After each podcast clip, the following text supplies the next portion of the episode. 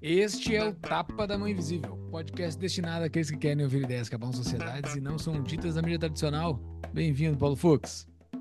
Olá, Júlio Santos. Então, pessoal, quem tá chegando aí para ver o episódio com o Urrich sabe que é um episódio bem longo, já dá para ver pela duração. A gente tratou vários temas e começando então a gente falou sobre o libertarianismo na política com o Javier Milei, a própria pauta de reformas liberalizantes dele, entre quais uma delas é free banking, então a gente discute o free banking também. Também falamos o que é dinheiro, o que é Bitcoin, como é quais são os desafios e as oportunidades ligadas a Bitcoin, especialmente comparadas com outras classes de ativo, e também tocamos no nosso tenebroso cenário fiscal brasileiro, né, Júlio? É isso mesmo, Fux. É sempre muito bom falar com o Urrich, que já esteve aqui no Tapa várias vezes. Fernando Urrich, sócio da Liberta Investimentos, com mais de 21 anos de experiência com finanças corporativas e investimentos, mestre em economia da Escola Austríaca pela URJC de Madrid, Espanha, e administrador pela PUC Rio Grande do Sul ex-conselheiro da Casa da Moeda do Brasil, conselheiro do Instituto Mises Brasil, é autor do livro Bitcoin, a moeda na era digital, a primeira obra em português sobre o tema. Mantém um canal no YouTube com mais de 600 mil inscritos e 2 milhões de visualizações mensais, onde trata semanalmente de assuntos sobre economia, mercados e investimentos. É isso aí. Se você ouve o Urrich e tem interesse de comprar Bitcoin e tomar posse dos seus Bitcoins e não comprar ETF, comprar outras coisas que não Bitcoin, conheça o Concierge Bitcoin, que é um serviço fornecido pela minha empresa. A gente faz, auxilia os nossos clientes a entenderem o ciclo de mercado do ativo, entenderem como funcionam carteiras frias, carteiras quentes, como é que funciona a própria legislação brasileira em relação ao ativo, dá um acompanhamento de mais de um ano. Uh, para você tirar suas dúvidas e ajuda você a se tornar soberano com seu próprio Bitcoin. Então, se você se interessou por isso, é só entrar, eu acho que a gente pode botar o, o QR Code aqui, né, Júlio? Agora eu não sei. Acho que sim, acho que sim, não sei. Mas se não, vocês podem entrar diretamente nas nossas notas do episódio que estão lá no site e todas as referências, livros citados, artigos mencionados estão no nosso site, que é tapadamãoinvisível.com.br. Dentro vai ter o episódio. Se você quiser o link direto, é só entrar na descrição aqui do vídeo do YouTube ou no descritivo do seu podcast.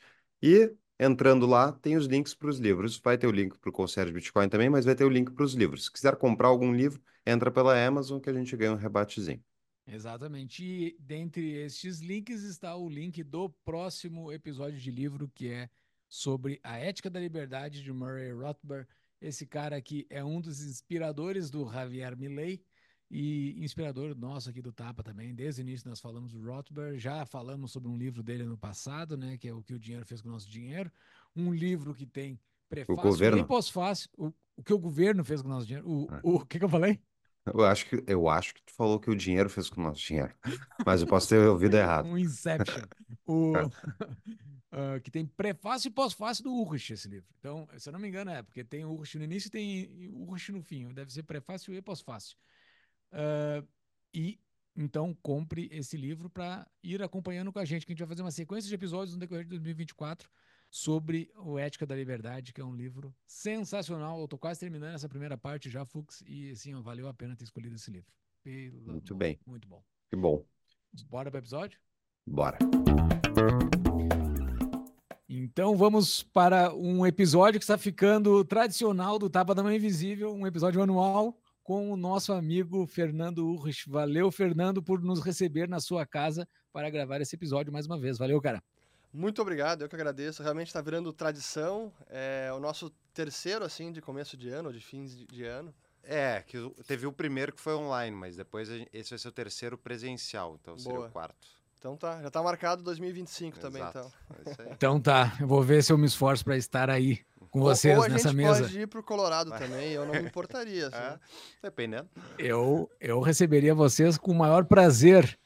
E para me preparar para esse episódio, o Rich, eu ouvi o último episódio e, e a gente não citou um dos principais temas de agora. Impressionante como o mundo muda rápido, né? Assim, as, as, os cenários mudam rápido e a gente precisa estar atualizado de uma forma meio que constante para tu poder entender o que está acontecendo, assim, não tu precisa estar mergulhado nas notícias. A gente não citou Javier Milei no último episódio, que é uma pauta mais ou menos óbvia entre nós três, provavelmente, né? Sim. Nós três sempre falaríamos sobre Javier Milei e nós não falamos, porque ele surgiu do nada. É, e essa primeira pergunta que eu quero fazer para ti. Ele surgiu do nada, Javier Milei? Pois para quem não acompanha Argentina, especialmente o liberalismo argentino, sim, Javier Milei surgiu do nada, outsider completo, totalmente surpresa, um cara radical, é, polêmico, controverso, até um tanto caricato. Então surgiu do nada. Mas para quem já acompanha, acompanhava um mínimo de Argentina, ele já era alguém que aparecia na TV argentina, em programas de debate, em entrevistas, há bastante tempo. E eu diria que do, de liberais, ele era um dos que tinha a maior exposição, visibilidade na mídia. Até porque, por conta desse jeito dele, assim, são falas, debates, discussões acaloradas que é muito fácil de viralizar. Mas eu confesso que eu, eu não costumava acompanhar ele, não. Eu lembro que quando é, a primeira vez que me falaram dele, deve fazer talvez quatro ou cinco anos. Pensava, ah, pô, acompanho o Milley, acompanho o Milley, ANCAP, Libertário e tal.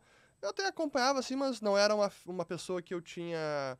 A, que eu costumava assistir no meio liberal ou econômico argentino. Tinha, eu era muito mais próximo do pessoal mais Bom, ele também, eu ia falar economia pura, mas ele também é economista bastante, né? Ele tem muita experiência, mas eu era mais próximo dos Katianowski, do Nicolás, que é filho do falecido Juan Carlos, é, o Martin Krause, Eduardo Marti, o Ivan Carrino, que fez até mestrado comigo, fez mestrado na, em Madrid uhum. dois anos depois de mim.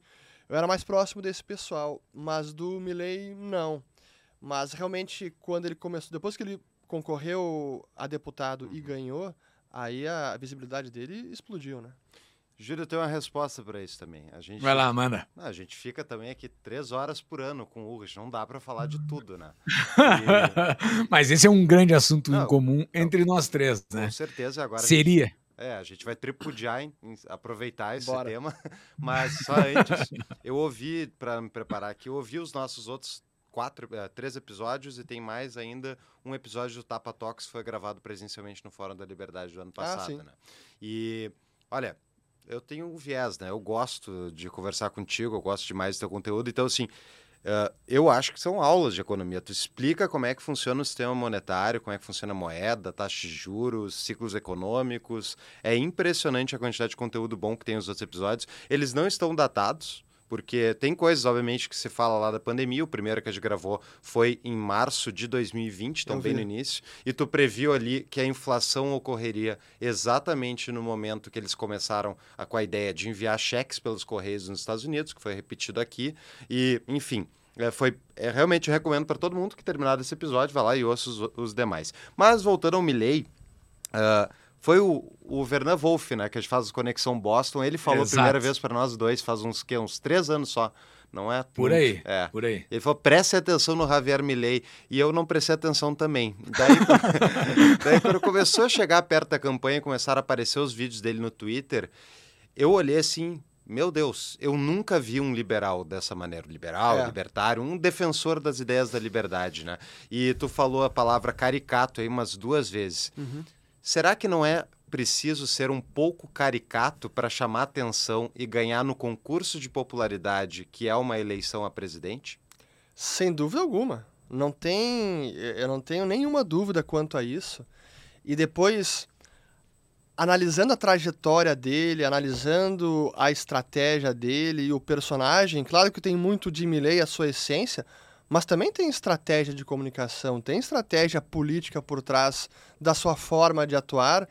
E ele, eh, para quem entende um pouco da, da filosofia libertária, de estratégia política, pô, eh, libertários, e mais no caso dele também, anarcocapitalista, cara, tem ojeriza ao Estado, ao estatismo, então não quer saber disso, mas sabe muito bem como funciona.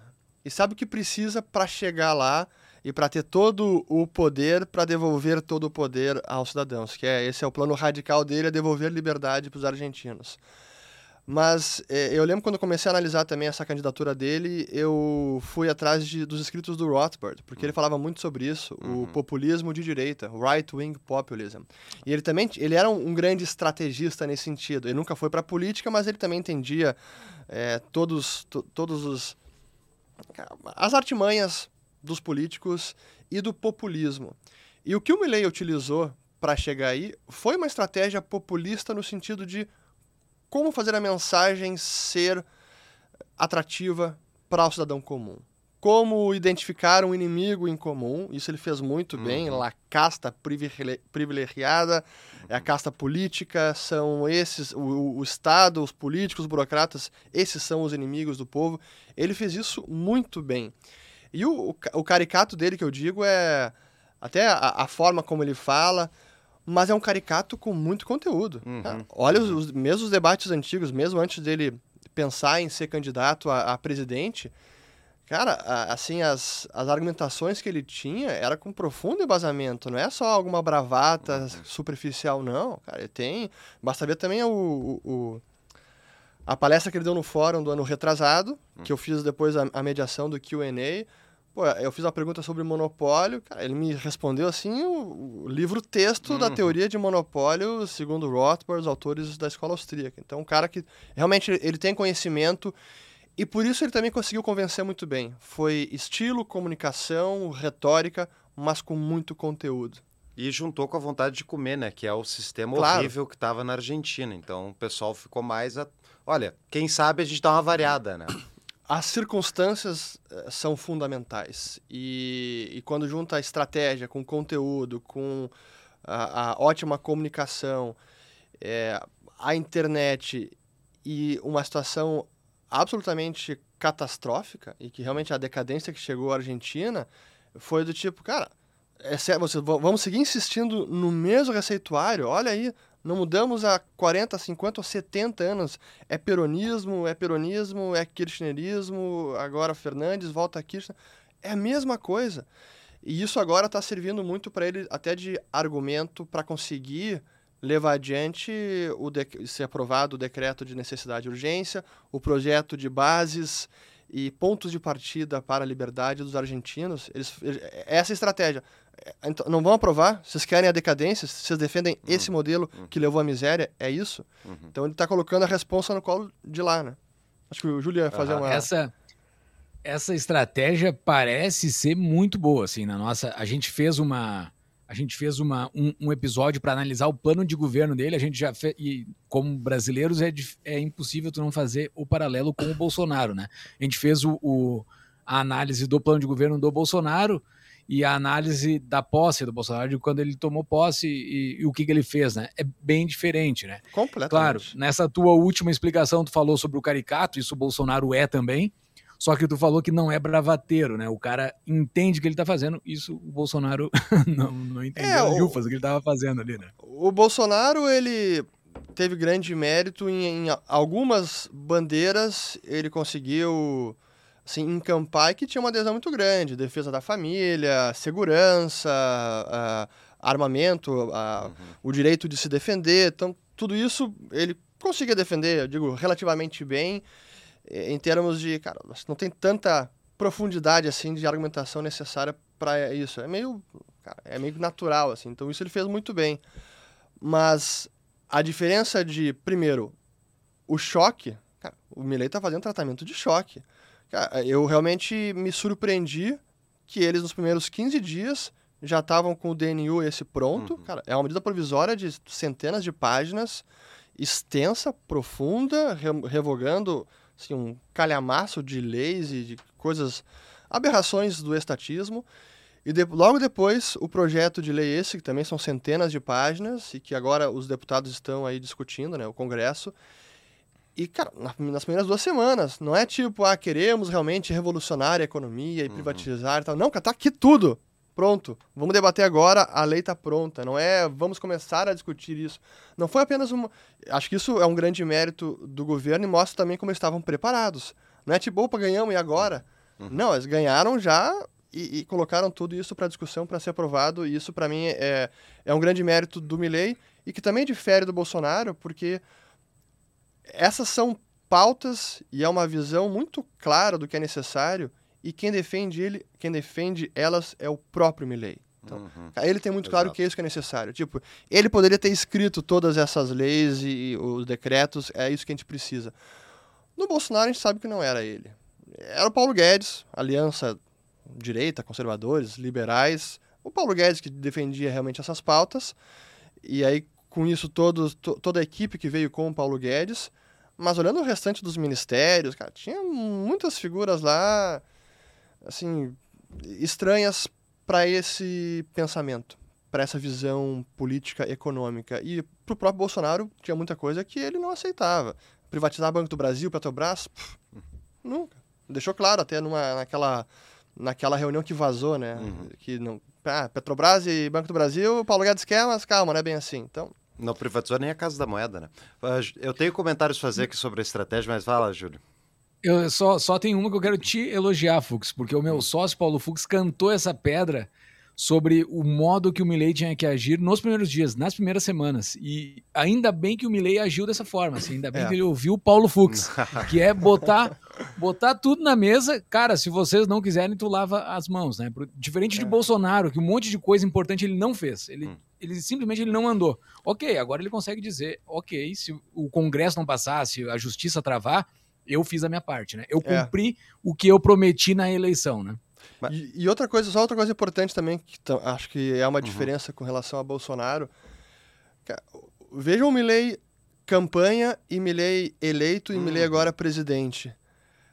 Parece que tem claramente uma estratégia. Cara, ele na campanha falava tudo que era necessário, com a, a retórica, aquele discurso mais é, midiático, sensacionalista, é motosserra, muitas imagens, tudo, metáforas. Ganhou, já mais sóbrio, cara, ok, agora acabou a campanha política e agora presidente também, e, e ele não tem aparecido tanto. O que antes era sempre cortes e vídeos virais e falas dele, agora não, cara, estamos trabalhando. E isso é ótimo, porque um cara como ele, que às vezes acabava sendo mais agressivo e, e trazia alguma animosidade assim por interlocutor e para oposição, ele acaba diminuindo a munição para os inimigos. Coisa que o Bolsonaro não fez, ao contrário. O Bolsonaro amplificava a, a munição para os inimigos. Né? Ele, ele dava corda para enforcarem ele. Né? É, eu concordo. A estratégia do Milley é, é é até de praxe normal tu olhar em campanhas primárias, quando tu tá combatendo as pessoas do teu próprio partido, do teu próprio lado, né, e não na eleição geral, tu vai mais pro extremo. Uhum. E tu puxa, porque isso uh, chama base, chama gente, chama atenção, e tu exclui os caras que estão mais perto do outro lado, do, do partido oposicionista, né? E ele fez exatamente essa jogada. Eu vi que ele era realmente um cara uh, sóbrio em termos de comportamento político no uhum. segundo turno quando ele teve Sim. que baixar a cabeça, pedir desculpas em público para Burris, né, pelas desavenças que Perfeito. tinha tido. Para quem não sabe, a Burris era a outra candidata oposicionista. por né, câmbio. Exato, que tinha sido a, a segunda uh, em, em, em votos e ele teve que chamar a Burris para dentro do, da, da, da coalizão para conseguir ganhar o poder, né? E foi uma aliança costurada pelo Macri. Sim. E ele falou numa entrevista no segundo turno que eu vi, é, em rede nacional da, da Argentina, ele falou, olha, o Macri nos reuniu e a, a nós dois pedimos desculpas um para o outro. E daí o cara dá uma, uma... Ah, mas quem é que pediu primeiro? Não importa estamos juntos pela mudança. O que importa é que nós dois queremos mudar e não queremos fazer o que eles estão fazendo. E isso, pô, uma sobriedade. Grandeza, maturidade e, e mostra aí uma. aquilo que muita gente tinha receio, também tem receio, ou tinha mais, agora vendo o que está uh, acontecendo. Ah, ele vai ter governabilidade, uhum. ele vai queimar pontes, não vai conseguir construir uh, uma frente ampla, e conseguiu. E realmente, pô, os debates no primeiro turno, ele e a Patrícia se pegaram de frente, uhum. assim, ficou feio.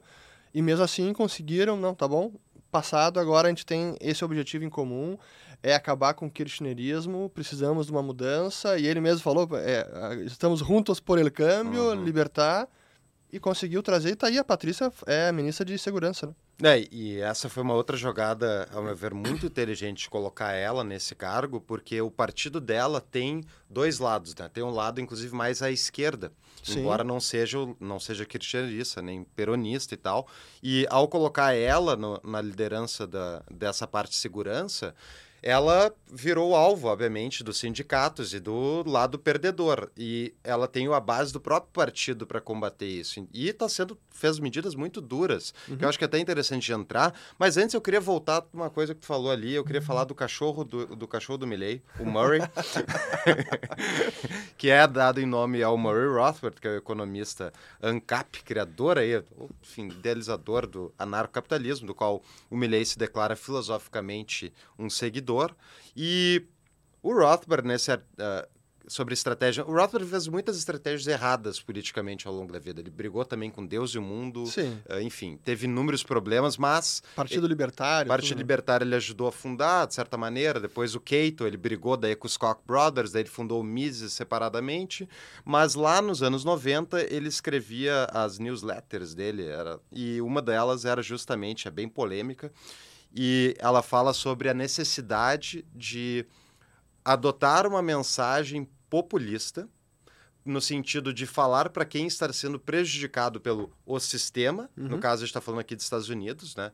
E o sistema lá ele fala assim, olha, tem que apelar para o conservador médio americano que não quer vagabundo na rua, que não quer uh, ver sua família destruída, que não gosta de drogas, não gosta disso. Tipo, não adianta falar de outras coisas. Vamos falar das coisas que chamam a atenção uhum. deles, mas vamos levar a mensagem né, de uma reforma liberalizante pesada, uhum. usando o populismo como veículo de transmissão Perfeito. disso. E assim, tanto na campanha do próprio Milley, eu vi críticas de argentinos, argentinos liberais, tipo o pessoal que assinou cartinha pela democracia no Brasil, entendeu? Que se declara liberal, falando que o Milley era um populista né, despreparado e que ele ia levar a Argentina para o buraco. Tu acha que essa cisão entre o, liberali o liberalismo, sabe, limpinho e o libertarianismo, sabe, mais apelando para as massas, é necessariamente divisivo? Não tem como estar tá todo mundo do mesmo lado? Eu acho que tem. Eu, eu acho que tem. Isso aconteceu. E o desses que eu citei, por exemplo, o, o que não vou voltar a citar para não acusar ninguém, mas alguns deles também tinham divergências com relação ao Milley, é, alguns até de conteúdo uhum. e, e outros conteúdo e forma. E, então, o populismo, muitos criticavam também, mas eu não acho que é uma não é algo para causar uma divisão irreconciliável. Se bem que alguns acabam, acho que o principal hoje dos liberais que tem mais aversão ao Milley é o tio do Nicolás, que é o Roberto Kachanowski, hum. Que está vivo ainda, e, e, e, realmente tem alguma rusga ali entre os dois, porque também aí o Milley já xingou ele em público, aí, também, aí o cara se perde, né? Uhum. Então acho que ele também já queimou algumas pontes ao longo do, da, da sua vida, o Milley. Então isso traz animosidade, e aí os caras acabam sendo um pouco mais críticos e talvez mais puristas do que talvez liberais devessem ser. Aí, por exemplo, agora na questão do próprio DNU, a medida provisória, alguns criticaram também que isso está atentando contra é, o, a, a, o próprio, a própria forma de legislar, que está assumindo poderes exorbitantes, além do que deveria ser, e alguns criticaram tanto o, especialmente o DNU, porque ali está é medida provisória, ele legislando por decreto, só que faz parte do jogo. Tipo, não é, não é ilegal. E, e tá aí, se, se quiserem derrubar o DNU, podem derrubar. Então, não tá fazendo nenhuma ilegalidade. E tanto é que o que não podia ser incluído via decreto foi para o projeto de leis, o projeto, a lei de bases e pontos de partida para a liberdade dos argentinos. Né? É muito inspirado na, essa claramente inspirado no Juan Bautista Alberdi, hum. que lá em século XIX, escreveu justamente as, os pontos de partida para a liberdade dos argentinos. Mas eu, assim, o eu, pai eu discordo fundador desse... deles, né? É, é, é, o pai fundador do, da primeira Constituição argentina, bastante liberal, e ali que a Argentina conseguiu dar o, os passos institucionais que permitiram o crescimento do país naquela época e chegar a ponto de a primeira economia em PIB per capita, tem alguns rankings que chega a isso na virada do, do, do uhum. século de 19 para 20. Mas eu, eu acho que eu, eu tendo a discordar desses liberais, libertários mais puristas, cara, a situação é tão dramática, não está fazendo ilegalidade, Mas se tiver que criticar, tem que criticar. A própria lei, o DNU, o, a, o projeto de lei que fala sobre liberdade de manifestação, cara, ali tem um. O jeito que está redigido o artigo uh, tá estranho. Tem que mudar porque dá quase poderes de. Não, cara, qualquer manifestação precisa licença, autorização prévia e comunicação. Ó, eu, o Júlio e o Paulo, a gente vai se encontrar na rua aqui daqui dois dias para protestar contra o Banco Central. Ah, tem que enviar uma comunicação. Não, cara. Tem coisas assim meio pitorescas que estão erradas e tem que ser criticadas. Uhum. E tem que, tem que mudar. Uma pausa no nosso episódio. Se você é empresário ou gestor, descubra como vender mais, otimizar o lucro, gerar riqueza e liberdade para o seu negócio através de técnicas e ferramentas de gestão utilizadas em centenas de empresas de sucesso. Os mentores da Capital Upgrade são executivos experientes que fizeram a Jequiti sair de 20 milhões para 500 milhões de reais de faturamento. Capital Upgrade já impactou positivamente mais de 18 mil negócios com eventos e formações online sobre gestão financeira, comercial, processos, cultura, liderança e expansão, além de oferecer mentorias individuais. Visite tapadamainvisível.com.br barra capital ou use o QR Code na tela, que está aparecendo aqui embaixo, para avançar na sua jornada de gestão. Voltamos ao episódio. Esses economistas que tu citaste, que tu acompanhava antes de conhecer o Milley, sim. eles estão na base dele? Eu diria que a maioria sim. Eu diria que a maioria sim. O... A maioria está, digo, na, na base de apoio. Dentro do governo, Isso, é. eu acho que nenhum. Acho que nenhum acabou entrando no governo. Mas na base de apoio, eu diria que sim, na sua vasta maioria. Alguns têm criticado mais essa parte formal de como levar adiante as reformas, mas via de regra, eu diria que todos estão dentro, sim. Eu te fiz essa pergunta porque como ele tinha, ele já apareceu com esse documento de cento e tantas páginas, assim, um negócio bem construído. Eram caras que tu seguia que provavelmente tinham bastante alinhamento conosco, né? Assim, pró-liberdade. Uhum. Da onde que surgiu essa equipe dele? Pensando assim, qual foi a estratégia para ele construir isso, entendeu? Para tentar, quem sabe, replicar no Brasil alguma coisa semelhante entender o que, que foi feito. É, o, o pai do DNU é o Federico Stutzenegger, que já é um, também é um cara com um viés liberal. Ele, ele, eu confesso que eu conheço muito pouco. Ele chegou a ser presidente do Banco Central na época do Macri, se eu não estou enganado, mas ali não conseguiu fazer muita coisa. Até melhorou algumas questões no balanço do Banco Central, mas não teve sucesso. E até que não, de, não dependia só dele. Mas ele foi o padrinho desse DNU, então eu diria que já vinha sendo preparado esse decreto há bastante tempo. O restante da equipe, aí eu acho que é mais um misto de estratégia política também, tipo, vem a Patrícia Burris, o Luiz Caputo, ele também já tinha um relacionamento e foi. foi acho que o Caputo foi, foi no Macra, né? Acho que sim. E, mas do restante, aí eu não, eu não sei dizer, porque tem, entra em outras áreas que eu não tenho tanto conhecimento. Eu, eu voltando às medidas ali, eu achei realmente. É, é conflitante o sentimento, de certa maneira, porque quando o liberal está do lado de fora é muito fácil jogar pedra no governo, dizer, ah, tinha que fazer isso, fazer aquilo, e nós, inclusive, jogamos muita pedra, inclusive, no governo Bolsonaro, e hoje, então, jogar no governo Lula é muito, é, é dez vezes mais fácil, mas, enfim, sempre tem coisa para se criticar, né? Nós fizemos, basta ver os nossos aqui, o que eu critiquei, Paulo Guedes, Roberto é, Campos Neto, mas... Exatamente, mas exercer o poder é diferente, o poder claro. requer fazer... Uh, enfim, né, acordos e não vai sair o purismo que a gente quer. Agora, tem muito, enfim, é normal as pessoas olharem, tá, mas o cara é anarcocapitalista. Por que, que ele quer ser presidente do, do, do país? Tipo, faz sentido isso? Por que, que não é contraditório um ANCAP doido, varrido, ir lá para a presidência? Aí tem que perguntar para ele. ah, eu, eu, eu, acho que a gente já falou sobre isso, mas eu, eu sou da linha que para ampliar os níveis de liberdade da sociedade e promover mais prosperidade, paz, cooperação social, eu acredito também na divisão do trabalho. Uhum. Então, eu acho que é importante todos os aspectos. A parte de ideias, que realmente ali é, é a base fundacional defender as ideias, a boa teoria, o conhecimento é fundamental, porque é isso que vai moldar a opinião coletiva, a opinião pública, a cultura ao longo dos anos, das décadas. Senão, é, colocar só o cara no topo da pirâmide lá não vai conseguir fazer nada. E o próprio Milley sabe disso também, e quem entende de teoria política, economia, liberalismo, sabe como é que funciona.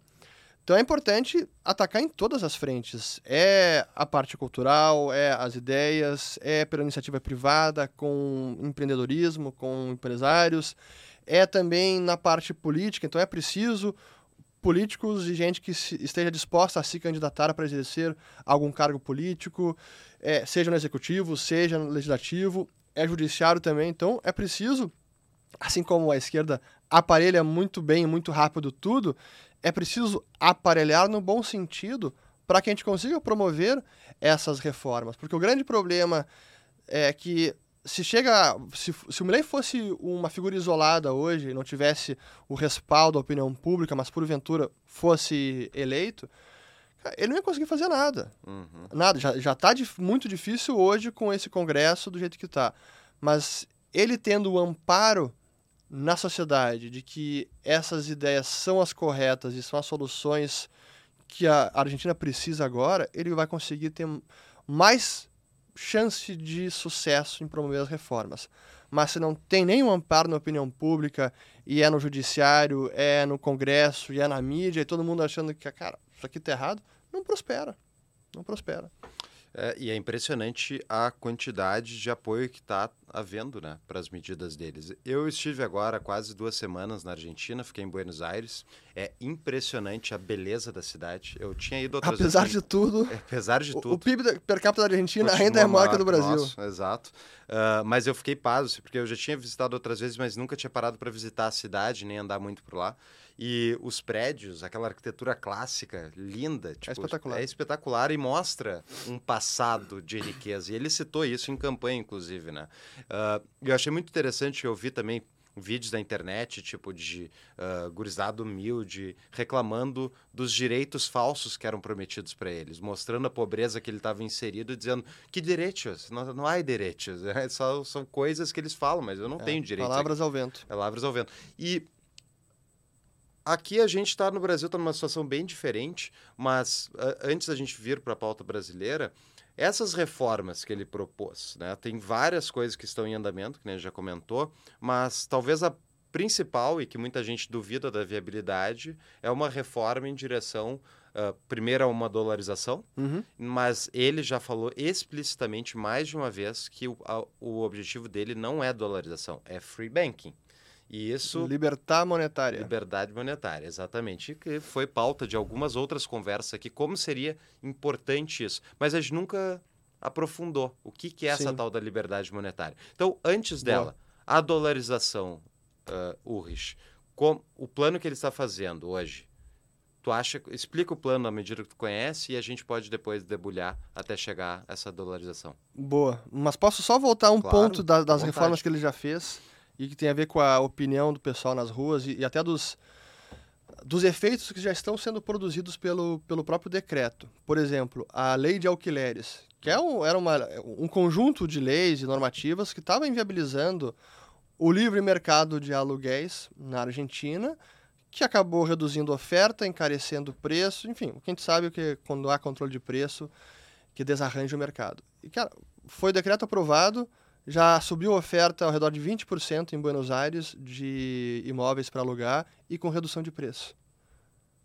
Sim, são, a, algumas dessas reformas são tão óbvias e os resultados que podem ser colhidos são tão rápidos uhum. que isso é, vai ser difícil depois da oposição. Ah, não, cara, aqui está uhum. funcionando. Cê, uhum. Vocês vão derrubar isso aqui mesmo? A população está sendo beneficiada e vocês querem derrubar isso aqui? Cara, e aí tem, como essa tem várias, os selos abertos, que é o open skies, né, os céus abertos, que é desregular, liberalizar o, a aviação comercial, que estava completamente monopolizada. Quem viajou para a Argentina recentemente, cara, aerolíneas bah.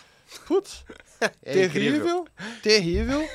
E, e, já tem mais oferta de voos, novas rotas foram abertas, novas companhias interessadas a oferecer mais opções e com mais concorrência, portanto, preços melhores. Pô, então tem coisas tão óbvias que essas reformas já vão ajudar a, a Argentina, e isso é espetacular.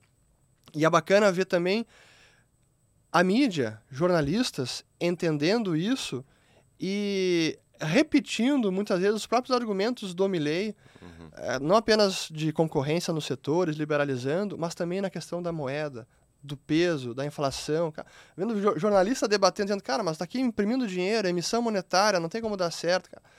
É, é surreal de ver isso no Brasil, não, não, não tem, né? Deixa eu fazer um parênteses antes de responder. Esse negócio da moeda é bizarro, porque eu fui lá, usei um aplicativo para fazer tipo o mercado pago deles, uh, tinha dólares também, pesos, e o que o descontrole monetário faz, ele torna todo mundo um operador de câmbio. É. Todo mundo tem que fazer e criminoso. É, é, muitas vezes. E o cara tem que ficar fazendo cálculo. E daí tu vê, não, mas a cotação desse restaurante está diferente, então eu vou pagar de outro jeito. É tipo, é uma ineficiência Completo. tremenda, tremenda. Então, ajuda também o argumento quem diz que tem que mudar bastante. É. Mas vamos lá, as propostas dele. Pois então, na a dolarização, como é que, como é que vai funcionar? Ou qual é, qual é a proposta inicial lá era conseguir sanear o balanço do Banco Central da República Argentina, porque eh, estava ali uma fonte de emissão monetária para financiar o governo, isso ele está tá conseguindo cortar, mas também havia uns passivos remunerados dos bancos, que são as chamadas LELICs, letras é, de letras de liquidez, e que era um passivo que era remunerado a uma taxa muito elevada, enfim, era uma potencial bomba inflacionária. Ele conseguiu já sanar parte disso, então está conseguindo converter os balanços, trocou por dívida do Tesouro e não do Banco Central. Então ele está saneando o balanço do Banco Central e a ideia depois é introduzir ou já trocar a base monetária de pesos por dólares. Hum. Então precisa de dólares, parte é físico e parte é apenas os depósitos que estão denominados em pesos serão convertidos para depósitos denominados em dólares. Mas para que isso aconteça, é preciso uma reserva em dólares substancial. Então, é, esse, é o argumento, até alguns liberais criticando a reforma, ah, mas não tem dólares para fazer a reforma. Depende, é preciso sanear o balanço, é preciso é, cortar essa fonte de emissão, é preciso talvez até um novo empréstimo com um FMI, é preciso recompor as reservas, que coisa que o decreto acabou promovendo, porque ele também. Essas foram as 10 medidas emergenciais do Luiz Caputo, ministro de Fazenda. Desvalorizou o, o, o peso, ou reconheceu a desvalorização do peso real e saiu do câmbio oficial de 400 para 800. Isso ajuda a trazer mais exportações, está recompondo as reservas. Então, o primeiro passo dele vai ser sanear o balanço do Banco Central para conseguir trocar a base monetária de pesos para dólares. Mas as etapas seguintes, tendo sucesso nessa transição, nessa conversão de, de moeda, é justamente liberdade monetária. Isso consta na reforma, está lá, não é só um desejo e tal. E mais, parte desta liberdade monetária já está válida pelo uhum. decreto. Uhum. Quem quiser pactuar contratos em Bitcoin, em ouro, em euro, em dólares, em pesos, em bolívares da Venezuela, qualquer coisa que seja, pode pactuar contratos hoje em qualquer moeda e o Estado não pode impedir. Isso já está vigente. E entrou hoje, só um parênteses, eu te passo palavras, ele entrou hoje, eu vi duas notícias. Um, o acordo do FMI foi selado. Sim. Né? É, ou seja, vão conseguir dólares, de, pelo menos por curto prazo. E foi feita primeiro aluguel em, uh, usando Bitcoin como ah, meio é? de pagamento. Eu vi numa cidade, num jornal argentino. Mas vai lá, Júlio. Mas esse inquilino aí acho que se deu mal, não sei. Eu acho que ele vai ter que pagar uma. Vai ficar caro esse aluguel. Não, não, não. Ah, não. É importante. O Bitcoin como meio de pagamento. Não indexador. E não indexador. Indexador é USDT, Tether. Ah, melhor. Senão o cara podia ah, tomar uma tá, melhor, Depois entendi, o Bitcoin entendi. vai para 100 mil, o cara tá ralado. Exatamente.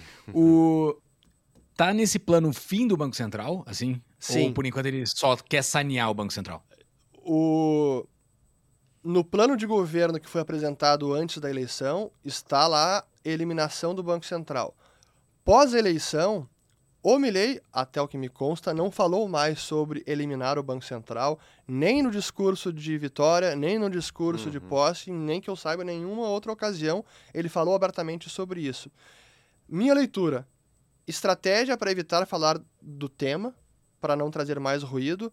Mas o Luiz Caputo, quando foi perguntado sobre isso em uma entrevista, acho que uma semana depois das 10 medidas emergenciais, ele falou que, olha, tá tudo seguindo conforme planejado, a bandeira de dolarização, de eliminação do Banco Central, tudo isso está correndo conforme planejado, então não houve nenhuma mudança quanto a isso. Então, em, em tese, eu diria que segue a ideia de fechamento do Banco Central. Uma pausa na nossa programação. Conhece a Proteus Associados? É a minha consultoria, especializada em fornecer as melhores soluções para o seu negócio. Trabalhamos focados em elevar a rentabilidade do seu negócio, com assessoria fiscal e financeira, estratégias de tesouraria em Bitcoin, holdings familiares e de investimento no exterior, energia solar e energia de mercado livre. Nosso foco é ajudar a você a se proteger do Brasil e a crescer a rentabilidade do seu negócio. Acesse proteusassociados.com.br para conhecer mais sobre os serviços e entre em contato para uma consulta gratuita. Ou para quem está nos assistindo no YouTube, pode usar o QR Code que está aqui embaixo. Voltamos para o episódio. Entrar num assunto aqui que talvez seja um pouco técnico, se ficar muito técnico, a gente sai dele. Uh, mas dolarizando a economia, começando pelo Banco Central e depois no balanço dos bancos, uh, bancos provavelmente da Argentina também têm reservas fracionárias e continuarão tendo, né? ele não terá uma capacidade de gerar massa monetária em dólar, sendo, não tendo um banco que emite dólar? Não teria esse problema no meio do caminho, hein? Não, assim, acabando o Banco Central, não tem como injetar dólares na economia e socorrer os bancos.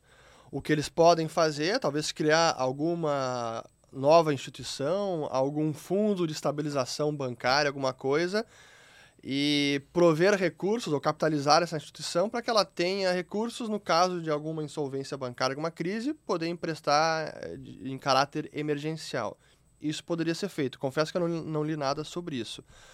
Agora, uma reforma monetária, ela acaba englobando necessariamente uma reforma bancária.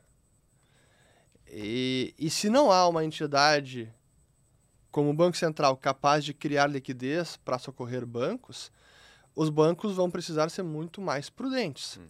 Então, necessário, isso acaba sendo de forma direta mesmo, uma reforma monetária, mas uma reforma bancária também de free banking.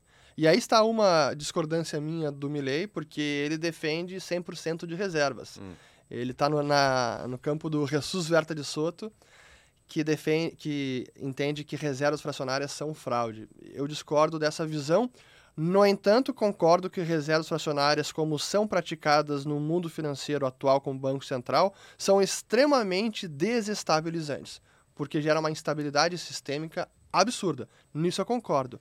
Mas eliminar por completo as reservas fracionárias impondo 100% de reservas não funciona e estaria equivocado. Mas eu entendo que os bancos argentinos precisarão ser mais prudentes numa eventual dolarização, sim.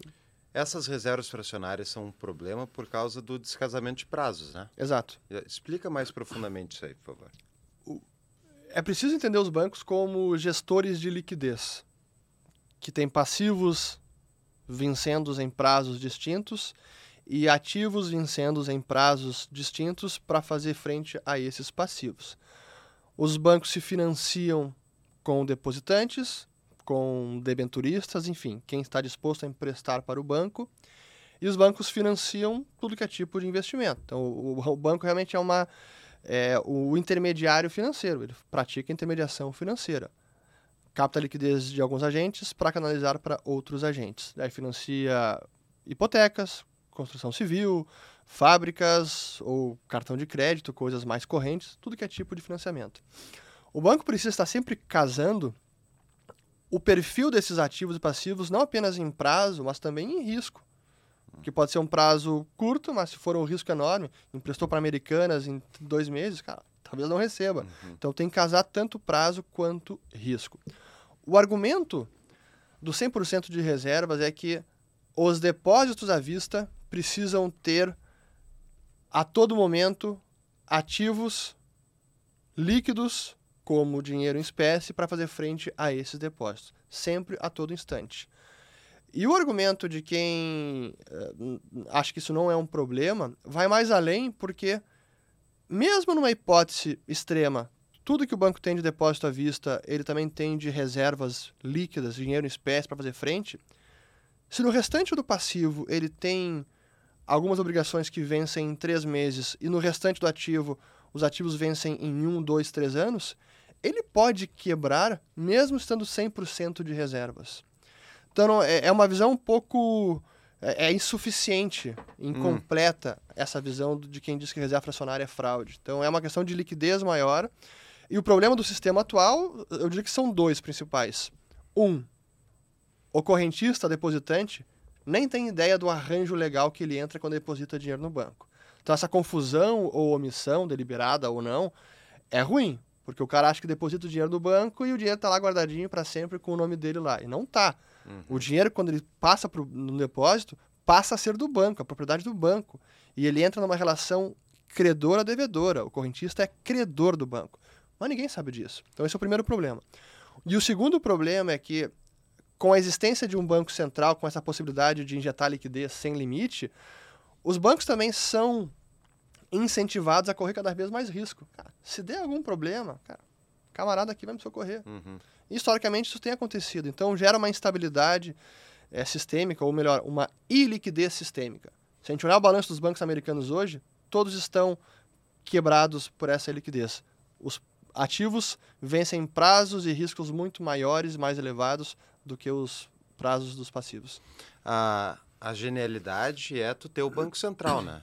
Porque daí tu consegue botar. Quanto está o compulsório dos Estados Unidos? Tá, tipo, zero. Zero, né? Hoje o compulsório já deixou de ser até uma ferramenta. Quase todos já abandonaram o compulsório. O compulsório é, para quem não sabe, é aquilo que eles têm que deixar depositado e para justamente garantir uma parte do caso venha ter um saque aos bancos. Mas, como eles são uh, lastreados no Fed, que é lastreado no pagador de impostos dos Estados Unidos, e, sim, imprime-se dólares e a gente toca para frente. Mas, no caso da Argentina, não é assim. Então, é. assim, eles têm uma responsabilidade, os bancos, ainda mais se não tem o Banco Central, de manter uma reserva muito maior. Mas tem um outro problema que tu até mencionou numa das outras entrevistas, que foi uma o que tu teria feito caso uh, estivesse no poder ou no comando em 2008, uhum. né, que seria o, o, em vez do. Como é que se chama? O bailout, o bail-in. fazer o bail-in, né? O bail-in é os próprios correntistas e pessoas que têm esse crédito. Demais credores. Demais credores do banco pagarem a conta de um banco que é irresponsável. Exato. Mas isso não é liberdade demais, o Rich? As pessoas aí. Pô, tem um monte de gente que não sabe nada de economia, não quer saber ler um. não sabe ler um balanço. e daí, tipo, essa pessoa humilde vai ter que se preocupar com a qualidade dos ativos do banco que ela está emprestando? Na prática, deveria. É, essa que é a verdade. As pessoas deveriam ter essa maior preocupação, mas é um incentivo perverso do sistema atual, com muitas garantias, entre aspas, e que o correntista, no final das contas, se preocupa muito pouco com relação a isso. A gente tem muito mais uma preocupação, às vezes, ah, vai comprar um carro, meu, o cara vira especialista em carro em uma semana, no que ele quer comprar, ou então num iPhone, ou num computador, enfim. Mas e para onde ele vai deixar o dinheiro, nem se preocupa, não está nem aí. Então, é preciso sim uma, uma análise um pouco mais rigorosa, não precisa ser um especialista bancário, mas aí a, a, prática de mercado levaria a isso. Os bancos mais seguros, mais confiáveis, acabariam atraindo mais a população. E eu entendo que as pessoas também. A gente teria formas até mais rápidas, fáceis de verificar a solvência de um banco, a liquidez, coisa que hoje ninguém se preocupa. Essa é a verdade. É interessante que é um, a gente vive num mundo muito estatizado, especialmente na parte financeira Total. E, e de crédito, né? Então as pessoas olham para isso e dizem: "Ah, mas viu só se o Estado não intervir, não funciona". Mas meu querido, o Estado está intervindo todo santo dia, Exato. né? Não está num sistema livre. Uh, uma das coisas que, por exemplo, me parece que seria natural num sistema desse seria tu ter agências, agências uh, de uh, certificação, né, que, que atestam a credibilidade que hoje as que existem estão totalmente capturadas pelo sistema, especialmente nos Estados Unidos, e eles, o voto deles é muito mais político do que técnico, me parece. Total, total. É, as agências reguladoras, as agências de classificação de risco, né, as três grandes, Moody's, Fitch e Standard Poor's. recorrentemente a gente vê que fracassam no seu trabalho de dar uma nota de crédito correta, ou mais precisa com a real insolvência ou capacidade de pagamento do emissor. E tem vários casos. Aí entra talvez negligência, captura, corrupção. Pô, no caso lá da na crise imobiliária, os caras estavam vendendo nota de crédito. Aí realmente conflito de interesse é absurdo, né? Estavam uhum. vendendo nota de crédito, o cara ia empacotando lixo e colocava lá triple A. Brincadeira. Mas mesmo depois, a Grécia, a Grécia, na véspera de quebrar, era AAA. Uhum. Cara, já não era AAA há muito tempo, talvez nem, nem, teve, nem devesse ter sido nunca. Então, é, é, é, hoje, no, na parte financeira, a responsabilidade que deveria estar mais com as pessoas, tanto a liberdade quanto a responsabilidade, está delegada ou foi proibida e aí se o regulador toma uma decisão equivocada ou o Banco Central se equivoca, quem paga pelo erro é o cidadão. Uhum. Mas já diriam os intelectuais brasileiros: eu não como balanço de banco. Pobre não come balanço de banco. Por que, que isso aqui é importante para o pobre ou para a pessoa média? Por que, que isso não é um papo de riquinho liberaloide que só fala de economia? Porque, especialmente no mundo que a gente vive, que, que a gente descreveu de dinheiro estatizado, sistema financeiro todo regulado pelo Estado, eh, os problemas gerados no sistema financeiro acabam repercutindo na economia real, levam à estabilidade econômica real, possivelmente a fechamento de empresas, a demissões, perda de emprego, perda de renda. Então, isso acarreta um sofrimento real para a sociedade. E esse é o principal objetivo. É, então, acho que a, e, e, as críticas acabam sendo muito superficiais, né? É o, o, por exemplo, ah, vamos, a taxa de juros no Brasil é muito alta, sem dúvida, tá? Como é que a gente resolve? Ah, tabela taxa de juros, agora eu vi algumas... Acho que foi uma influencer de finanças, é, dizendo, ah, viu, agora o maço está tabelado em 100%, cara. Não vai dar certo, assim, vai pagar mais juros em outra modalidade de empréstimo, então, ou vai diminuir o crédito para essa modalidade. É, não tem como fugir disso. É por que, que é alto Brasil? Bom, pelo Estado que suga a poupança nacional, pela insegurança jurídica completa, o, o, o credor não consegue tomar um ativo no Brasil. Bom, você vê aí nos Estados Unidos os caras tomando, retomando a posse de um carro, o cara vai abastecer o carro, se está em dívida, não está pagando a prestação do carro, vem o cara com o guincho, rouba o carro, tá na loja de conveniência, vem um cara com guincho e leva o carro embora, o cara sai correndo. É, é claro que isso é um extremo, mas acontece. Então, é, são uma série de fatores que acabam elevando o custo do crédito para o tomador final no Brasil. Mas resolver pela caneta a forceps não funciona. Mas acho que é por... Uma alienação, uma alienação fiduciária de uma casa aqui é três meses. Três meses está fora da casa. Três, é. três parcelas atrasadas, tu está fora. É bizarro, assim. Uh, mas o Juanito lá, o cara que mora lá em Buenos Aires, uh, ele no momento que ele começar a ter uma conta de dólar no, na, ali no celular dele, uhum. o que que muda, assim? O que que vai estar tá de diferente na vida dele? Primeiro que ele vai ter um dinheiro e um salário que vai manter algum poder de compra. E comparando com a situação atual do peso, vai preservar muito melhor. Como a gente sabe, o dólar é a menos pior das moedas, ou uma das menos piores, mas ainda assim perde poder de compra ano após ano. Mas não vai ser esse desastre completo que é o peso hoje. Essa é a primeira mudança. Segundo, vai conseguir ter estabilidade de preço, vai conseguir ter mais previsibilidade, vai, ter, conseguir, vai conseguir se planejar melhor, que hoje é, é uma loucura. E, em parte, a economia já está bastante dolarizada, porque muita coisa já é precificada em dólares. Uhum. E os, os ahorros, né, as economias também são em dólares. E, e, e mais, lá na Argentina, agora o Milei mudou isso, mas até o Milei tomar posse, a nota de maior denominação era de 2 mil pesos, que foi introduzida nesse ano e ainda, ao que ano me passado. consta, ano passado, ao que me consta, não, não tem por todas as partes ainda. Hum. Mil euros, mil pesos, é um dólar. Dois mil pesos, dois dólares. Então, transacionar com efetivo a moeda ah, em espécie. É um inferno. Um infer... Eu lembro quando eu fui para lá em junho, que estava em 400 mais ou menos o peso. Primeiro o cara se sente um criminoso, Uhum. chega lá um cara no hotel, ó, tá aqui o teu câmbio. Aqui, ó. Tinha uma É, 500 dólares de câmbio, o cara traz um saco de nota e tu tem que ir pro quarto contar. É. Meu, tu demora alguns minutos contando. E aí, pude, errei agora com o número É, que eu tava, volta. É impraticável. Então, no dia a dia, comercializar com notas de, de denominação tão baixa é horrível. Felizmente, nós temos hoje internet, dispositivos móveis, e muita gente lá tem conta virtual, que eles chamam é, bilheteira virtual, no Mercado Pago, no Mercado Livre, que funciona muito bem. Tem outro lá que eles têm que é, é o é, Diola, acho que é o nome do da outro aplicativo. Enfim, eles têm alguns aplicativos assim. Mas conta em banco, muitos têm até receio pela experiência do Corralito, de 2001.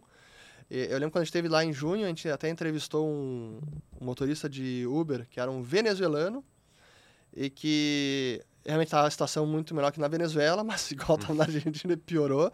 E daí eu perguntei se ele economizava em dólares, se tinha conta bancária. Ele falou assim, só economizamos em dólares, mas conta bancária ele preferia não ter, porque ele já tinha escutado que no passado... É um cara jovem, devia ter 20 e poucos anos. E ele tinha escutado que no passado teve uma época que prenderam as contas bancárias, depois devolveram muito menos. Então, essa, esse medo coletivo ainda existe lá, né? Mas, vamos lá. Eles, digamos, tá, é uma situação extrema que está a Argentina em relação ao Banco Central, tá financiando diretamente as contas do Tesouro e tal. Uhum. Geralmente eles têm uma inflação mais módica aí, quando né, conseguem ir, sec- eh, ir sangrando a economia, mas pouco, não é muito, né, em termos de inflação anual. Ah, não daria para só, sabe, usar o, enfim, o Banco Central para financiar pautas importantes contra a mudança climática, obras necessárias, e depois, quando fica sobe um pouquinho, tu vai lá e corta três zeros. Por que, que isso não funciona? Porque no meio do caminho, os efeitos que são produzidos na economia, na sociedade, em termos de pobreza, de desigualdade social, desarranjam não apenas a economia, mas a so- a sociedade e, como os intelectuais gostam de dizer, o tecido social. é, realmente se desfaz, isso gera miséria, nível de indigência, criminalidade. Então, são uma série de efeitos reais durante esse processo que é, não, não conduz à paz e prosperidade. E sem falar que, perfeito, e eu, na verdade, você fala, não, dentro dessa resposta, para dizer que o preço, né, a unidade de conta que a gente usa para precificar as coisas, tu manipular isso é tu manipular todos os incentivos da sociedade. É impressionante como tem um efeito nefasto, né? Para os brasileiros aí que estão, enfim, recebendo em reais, o quanto, o quando dobrou a base monetária durante ali, ou quase dobrou a base monetária durante o Covid, né? Que eles imprimiram para gastar com a pandemia. ah, eu pessoalmente perdi a capacidade de saber, não, mas 5 mil reais é o equivalente a. É que, tipo, 5 mil, mil reais era 5 mil reais, mais ou menos há vários anos. Aí do nada, quanto vale agora? Ah, é, tipo, é como se fosse uns 10 mil. Então eu tô, tenho que adaptar tudo. Tipo, isso gera uma confusão e tem muita gente que se perde. Tem muita gente que perde poder de compra porque não sabe fazer esse cálculo, né? Sem dúvida. Essa, a, a memória que nós temos dos preços, assim, é o que, é o que nos dá a noção do quanto o dinheiro vale, do quanto ele pode comprar. E quando há, assim, surtos inflacionários como foi esse do Covid, que não foi apenas aqui, foi lá fora também, Uhum. e distorceu no mundo inteiro. Até apenas um breve parênteses, talvez seja uma antecipação do Brasil. Quando a gente vê hoje várias notícias de recorde de balança comercial, recorde de exportações, recorde não sei Uhum. aonde, não apenas Brasil, mas outros países, o pessoal está falando no nominal, que foi completamente distorcido pela pandemia. Os 100 dólares de hoje cobram muito menos que 100 dólares de 5 anos atrás. Então, se não fizer o ajuste pelo dólar real, a foto distorce muito. Bolsa, né? Bolsa também, é tudo, né? Mas voltando a. a- até me perdi agora qual era o. Não, eu, a gente estava falando só rapidamente da precificação, que é o Hayek, ah, sim, né? do- a memória dos preços, né? Sem dúvida, isso bagunça completamente, bagunça o cálculo econômico, bagunça o planejamento, bagunça é, a, a própria alocação eficiente dos recursos, porque isso acaba mascarando, a- adulterando a escassez relativa de bens, e inclusive o uso eficiente é, dos recursos escassos. Se eu pudesse fazer uma única lei, talvez ela fosse, cara, não interfiram com os preços. Cara. Porque preço não é um dado arbitrário.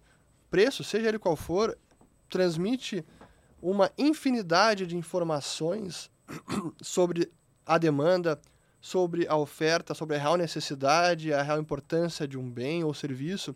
E quando se interfere no preço, decretando por tabela, impedindo o reajuste, qualquer que seja a interferência externa, está justamente adulterando esses sinais.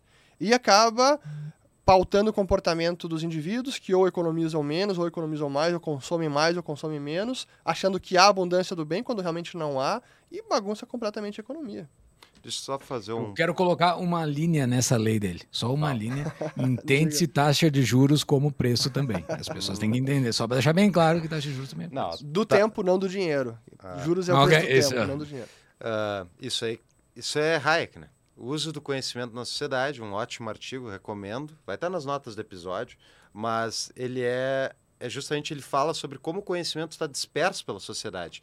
E pensando assim, num, pensa num gerente de fábrica, o cara vai botar o preço daquele produto, daquele insumo, vale a pena usar esse ou aquele. Ele está usando sempre a unidade de conta. Isso vai dar a margem da empresa, vai dar todo, vai afetar toda a distribuição da empresa. Isso é só uma empresa usando a unidade de conta, Exato. sem falar os indivíduos. Então, a ideia de que um ente, um cara, um grupo de 12 pessoas lá no Banco Central vai sentar numa sala fechadinha, vai tomar a decisão em nome de milhões de pessoas, a melhor decisão. Tipo, quão tapado tu tem que ser para acreditar nisso, entendeu? É, é a gestão e... soviética da moeda. pois é, o Politburo, né? É, é, é, bizarro que a gente tenha que discutir isso, inclusive com liberais, né? O que tem, tem liberal que acredita que o Banco Central é uma ferramenta necessária. Uh, qual é o erro de diagnóstico deles, tu acha? São vários, é, mas começando pela ideia que a moeda precisa ser gerida de forma discricionária por um grupo de pessoas. E, e não entendendo que a moeda é também uma mercadoria, é a mais importante na economia, sem dúvida, mas é uma mercadoria, e que as leis de oferta e demanda se aplicam igualmente ao dinheiro, e que toda manipulação do dinheiro também gera uma série de efeitos na economia com consequências não previsíveis e não apenas de curto, mas também de médio e longo prazo. É, esse é um deles. E, e realmente o, o que o preço sinaliza para um consumidor, a quantidade de informações que, está que estão reunidas num preço, é, a, a mente é incapaz de, de, de conceber isso, porque é uma infinidade. O cara está comprando uma laranja no supermercado e está custando, sei lá, o quilo.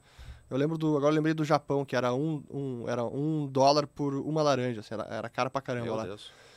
E essa informação diz respeito à preferência dos japoneses pela laranja, o quanto há de laranja disponível naquela região, se houve uma safra, uma quebra de safra, ou uma seca distante no Brasil ou no oeste do Rio Grande do Sul ou se houve uma ruptura no, na cadeia de fornecimento porque o navio encalhou no canal de Suez. É tanta informação reunida, reunida, reunida num simples preço e que é isso que, que permite o indivíduo com, se comportar e tomar as decisões economicamente sensatas e que leva à cooperação social e, e à prosperidade das nações. Mas quando se busca interferir no preço achando que é simplesmente um dado arbitrário, aí tudo desarranja. É que a moeda não é neutra, né? É não. exatamente isso que está descrevendo. A manipulação da moeda vai gerar ganhadores e perdedores. As pessoas mais perto da, da fonte de manipulação, geralmente, geralmente não, sempre que a gente está falando de moedas estatizadas, né, são as, é o Estado e os agentes do Estado e as pessoas que recebem grana do Estado, né, primeiros a receber. Sem e, dúvida. E, bom, essa questão da, da moeda não é neutra leva para uma pergunta que que é dinheiro. Mas eu queria fazer a pausa agora. Uma pausa na nossa programação. Você, empresário, precisa de um parceiro para tomar de decisões financeiras de sua empresa?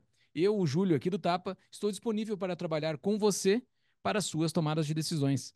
Possibilito que você foque no seu negócio enquanto a minha empresa, a Executivo Financeiro, foca no seu financeiro estratégico, utilizando das melhores práticas de mercado e com decisões baseadas em fatos e realidades da sua empresa envie um e-mail diretamente para mim em julio@executivofinanceiro.com.br ou acesse esse QR Code que está aparecendo aqui embaixo e vamos marcar uma conversa de uma hora.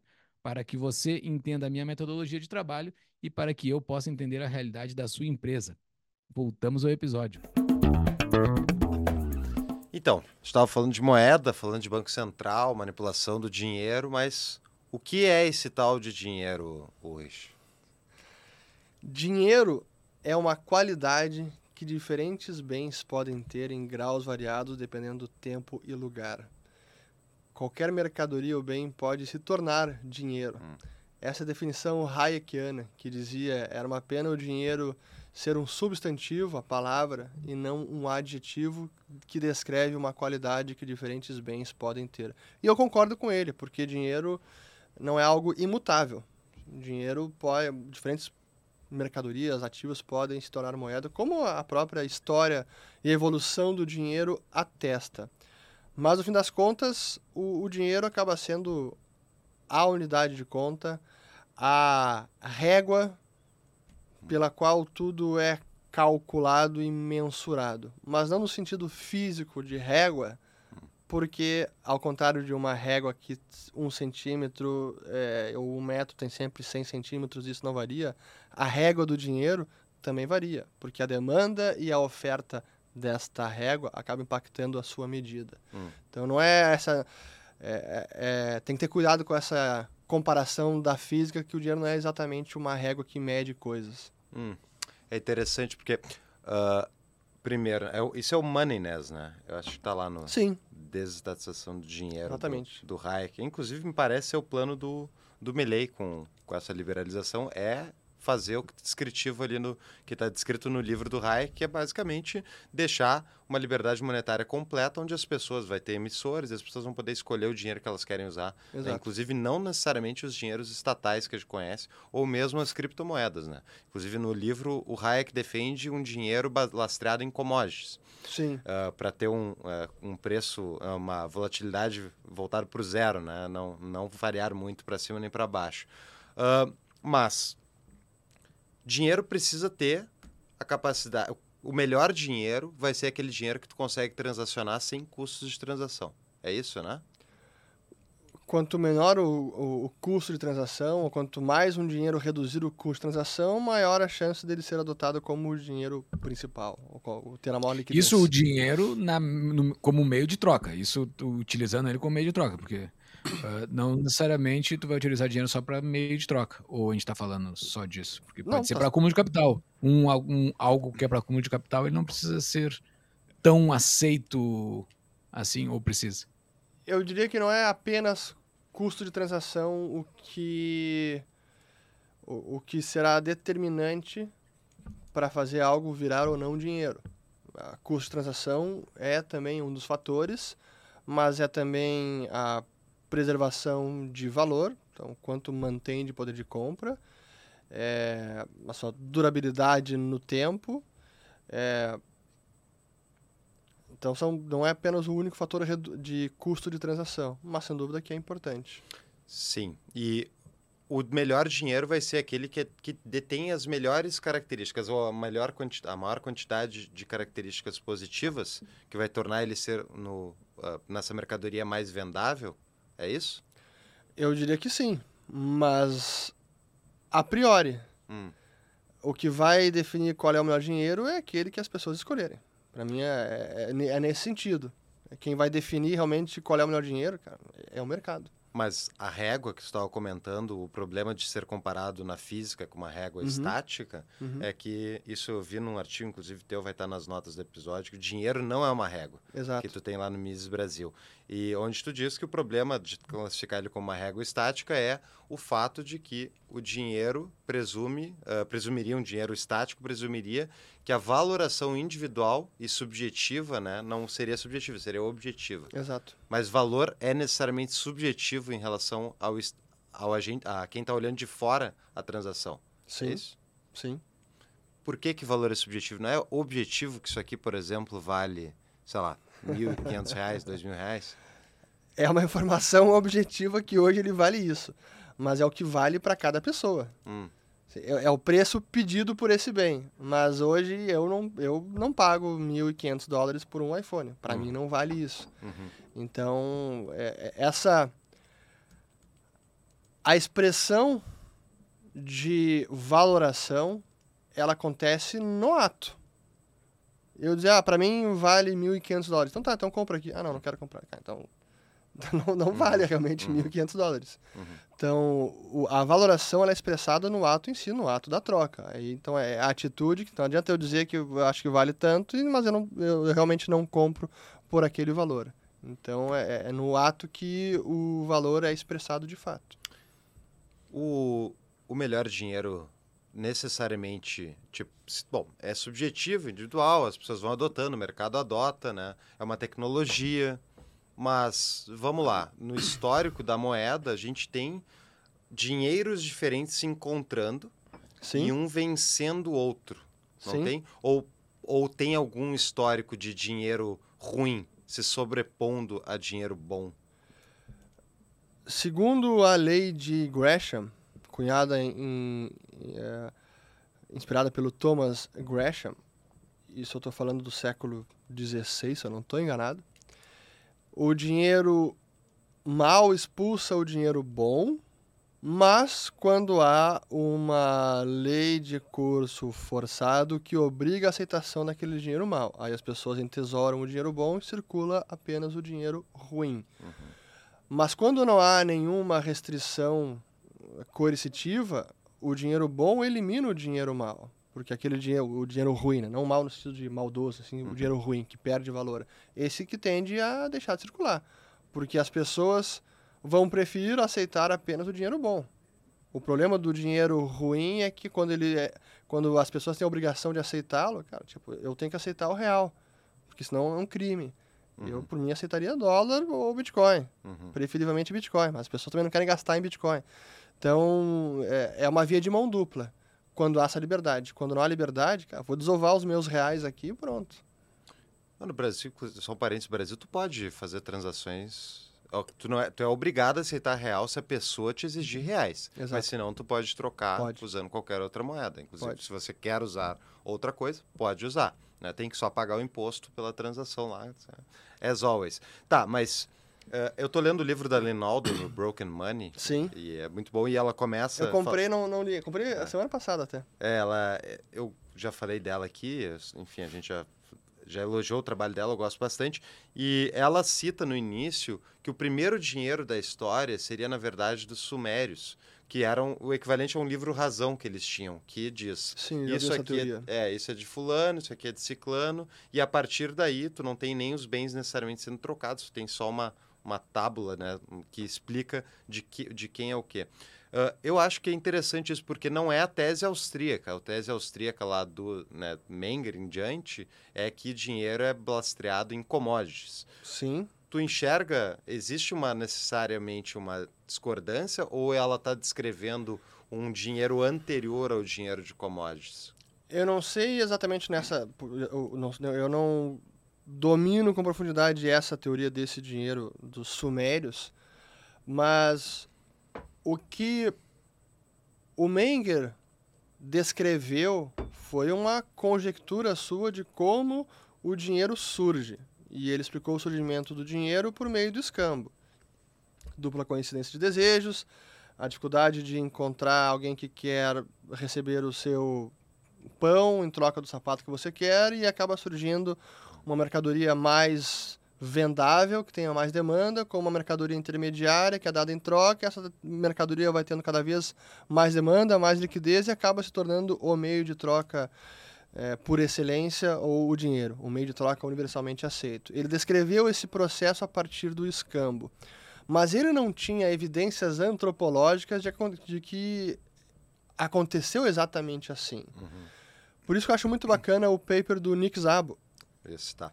Pois é, o Nick Szabo, para quem não conhece, é um polímata, especialista em, em direito, PhD em computação, economia, enfim, o cara é um gênio. Ele é um dos possíveis candidatos a Satoshi Nakamoto e ele escreveu um paper em 98 chamado Shelling Out on the Origins of Money. Então, um complemento às origens do dinheiro do Menger. E o shelling out é porque ele, por meio do estudo antropológico, que nos últimos 100 anos evoluiu bastante, descobriram muitos artefatos que foram utilizados como dinheiro ou proto-dinheiro, E o Nick Szabo examina justamente isso, ele complementa a teoria do Menger, porque ele diz que em várias civilizações, o que alguns artefatos, o que ele chama de colecionáveis custosos de produzir, o que ele chamava de uma um, um custo não forjável, de unforgeable costliness. Uhum. Então não tem como tu ver um, um colar que feito de conchas, de pedras e tal, não tem como tu é, simular aquilo ou fingir que aquilo não deu trabalho para executar. Aquilo realmente demanda tempo, assim, habilidades manuais, artesãos tem que fazer aquilo. Então, de, tem algum custo para a fabricação daquele artefato, que ele chamava de colecionáveis. E que esses artefatos, esses colecionáveis, eles eram utilizados para pagamentos não de bens e serviços, mas para pagamento de Dot. de dotes, de noivas em casamentos, de reparação entre tribos que eram conquistadas, para herança. E esses eram proto-dinheiros na visão do, do Menger, do, do Nick Szabo. Então eu entendo que é mais Acho que essa é uma via. Se esse do Sumar, dos Sumérios também foi uma possibilidade, também não, não discordo. É, tem aquelas das pedras, a York Islands também. As Pedras de limo? Eu pedras de é, Rap na ilha de Iap ou a pedra de Iap na ilha de Rap. Agora eu me esqueci, eu sempre me confundo. Mas, sim, aquelas pedras gigantes que não tem como locomover, mas trocava a titularidade da pedra a Uhum. cada transação, né? É É, isso. é eu acho que é um pouco da mesma ideia dessa dos Sumérios. É, exatamente, exatamente. E eu acho que é, é muito interessante porque eu vejo como complementares, e é isso que no livro da Lena Aldan ela traz, que são ah, momentos diferentes e funções diferentes, mas tudo com a mesma função, que é a de transmissão e registro do valor. né? E, e é bem interessante, o shelling out, esse é, é shelling out por causa que são shells, né, que são conchas, e isso tem, tem bastante registro histórico na América do Norte, na própria Europa, Uhum. enfim, do uso de conchas como meio de colecionáveis. O que é mais interessante ainda pensar, porque se complementa muito bem a teoria do Menger, porque o colecionável, tu guarda ele e ele vai ter uma durabilidade de tempo maior, né? E, e isso permite um acúmulo maior daquele bem. Então, depois, ter um dinheiro derivado de commodity, ele casa muito Sim. bem com essa ideia. É, isso eu pergunto tudo porque a gente tá, muita gente aí fala de Bitcoin como possivelmente o dinheiro do futuro, o dinheiro ou do presente, Do até, né? presente. É, pro- Ele tem um problema para esse dinheiro do presente, né? Que ele é muito volátil. Isso aí, Ainda é? e aí? Não tem como ser dinheiro com uma volatilidade do jeito que Não, não, hoje ele não é, não é um meio de troca amplamente aceito, ele é utilizado como meio de troca, mas eu diria que não é o seu principal uso hoje, e tampouco a unidade de conta. Hoje, se, se a gente fosse ser rigoroso, existe uma unidade de conta no planeta que é o dólar. Hum, Tudo é precificado em dólar. Tudo. Inclusive o ouro é precificado em dólar. Essa é a unidade de conta. Desbancar o dólar nesta função, que é, eu diria, a função última do dinheiro, ou é a marca de que uma mercadoria atingiu o nível de liquidez absoluto, está muito distante para mim conseguir fazer isso. Dinheiros nacionais, para mim, nenhum ainda é concorrente. voltando aos dinheiros entrando em conflito se o melhor ganha, né? Pô, vai ter muito gold bug aí que vai ficar chateado, porque quando em conflito com o dinheiro estatal, ele perdeu. É porque o Estado obrigou as pessoas a usarem as suas moedas? Sim, mas não apenas isso. É que tá. É, para mim, a, o, o estudo do dólar é algo fascinante. Porque é uma verdadeira proeza o que conseguiram com o dólar. Um dinheiro de papel, sem lastro nada, sem conversibilidade, e que se tornou a moeda efetiva do planeta, a uni- unidade de conta mundial. E não é apenas porque os americanos têm poderio bélico, é a principal economia do planeta. Acho que vai além disso. E, e de- realmente a moeda americana hoje tem uma confiabilidade, tem uma aceitação que vai no mundo inteiro. Eu lembro que uma vez que me chamou muita atenção quando eu estava na Estônia, não, na Letônia, e conversando com um empresário em Riga, até uma entrevista que eu gravei e nunca publiquei ela, em algum momento eu vou ter que encaixar ela. E a gente falando sobre os tempos da União Soviética, quando eles, o país era ocupado, então socialista, e eu perguntava como é que as pessoas guardavam dinheiro, ou como é que de alguma maneira conseguiam economizar, poupar de alguma maneira, se era ouro, se era algum outro bem. Eu falei, "Cara, dólar. Ah, e marca alemão? Não, dólar. dólar. Então, o, o dólar tem uma aceitação tão grande no mundo inteiro, nos cantos mais remotos do planeta, cara, que isso é uma verdadeira façanha. E é impressionante. Isso vai na União Soviética, é na África, é na Índia, é tudo que é país. Uhum. Uh, a, a, desbancada do dólar, as, nós, uh, pelo menos via de regra, a maioria de quem defende a liberdade acredita que vai ocorrer via Bitcoin. Ao, se um dia o dólar cair e a gente em vida ver isso, vai ser o Bitcoin. O, eu não sei se tu concorda com isso, mas se, se tu concorda, o que que o Bitcoin tem, o que, tem que acontecer com o Bitcoin ou com as pessoas em relação ao Bitcoin para que ele se torne dinheiro? Ele tem que seguir evoluindo, ele tem que seguir se aprimorando, retendo os seus atributos principais de escassez, de imutabilidade de regras, para que ele não seja pervertido e convertido num, num dólar digital, pode ser impresso à vontade. Então, essas características essenciais precisam ser retidas ao longo do tempo. Mas ele também não pode parar por completo no tempo em termos de melhorias. É um software vivo, também tem debilidades, limitações técnicas. A gente vê hoje as tarifas de transação na rede voltaram a subir. Existe quem está inserido bastante nesse meio, está bem ciente do, da polêmica que há com o uso da rede para outras finalidades hoje, as chamadas inscrições, são os inscriptions, que estão utilizando transações de Bitcoin para NFT, então um colecionável digital. Para simplificar o, a, a, polêmica, isso está assoberbando a rede, elevando as tarifas e traz um custo mais alto para transacionar. A Lightning Network, que é a rede relâmpago, já evoluiu bastante, mas ainda está longe de ser a e a única solução e a melhor solução para dar mais capacidade de processamento. Então, tem melhorias para serem realizadas ao longo do caminho. Então, a própria rede precisa seguir evoluindo e isso para mim é um processo lento. É, é um processo lento. Então, será que a gente vai ver no, nas nossas vidas o, o, Bitcoin tomando o lugar do dólar? Eu diria que não. Não acho. Eu tô com 43. E não tem outra coisa para tomar espero o que eu vivo até os 100 anos. Eu acho que mais 50 anos, 50 e poucos anos, eu acho que não vai tomar o lugar do dólar. Hum. Como até esse ponto de de ser a unidade de conta. Mas eu acho que ele vai seguir crescendo em, em, em demanda. Isso eu acredito que sim. E mais alguma outra pode tomar o lugar do dólar?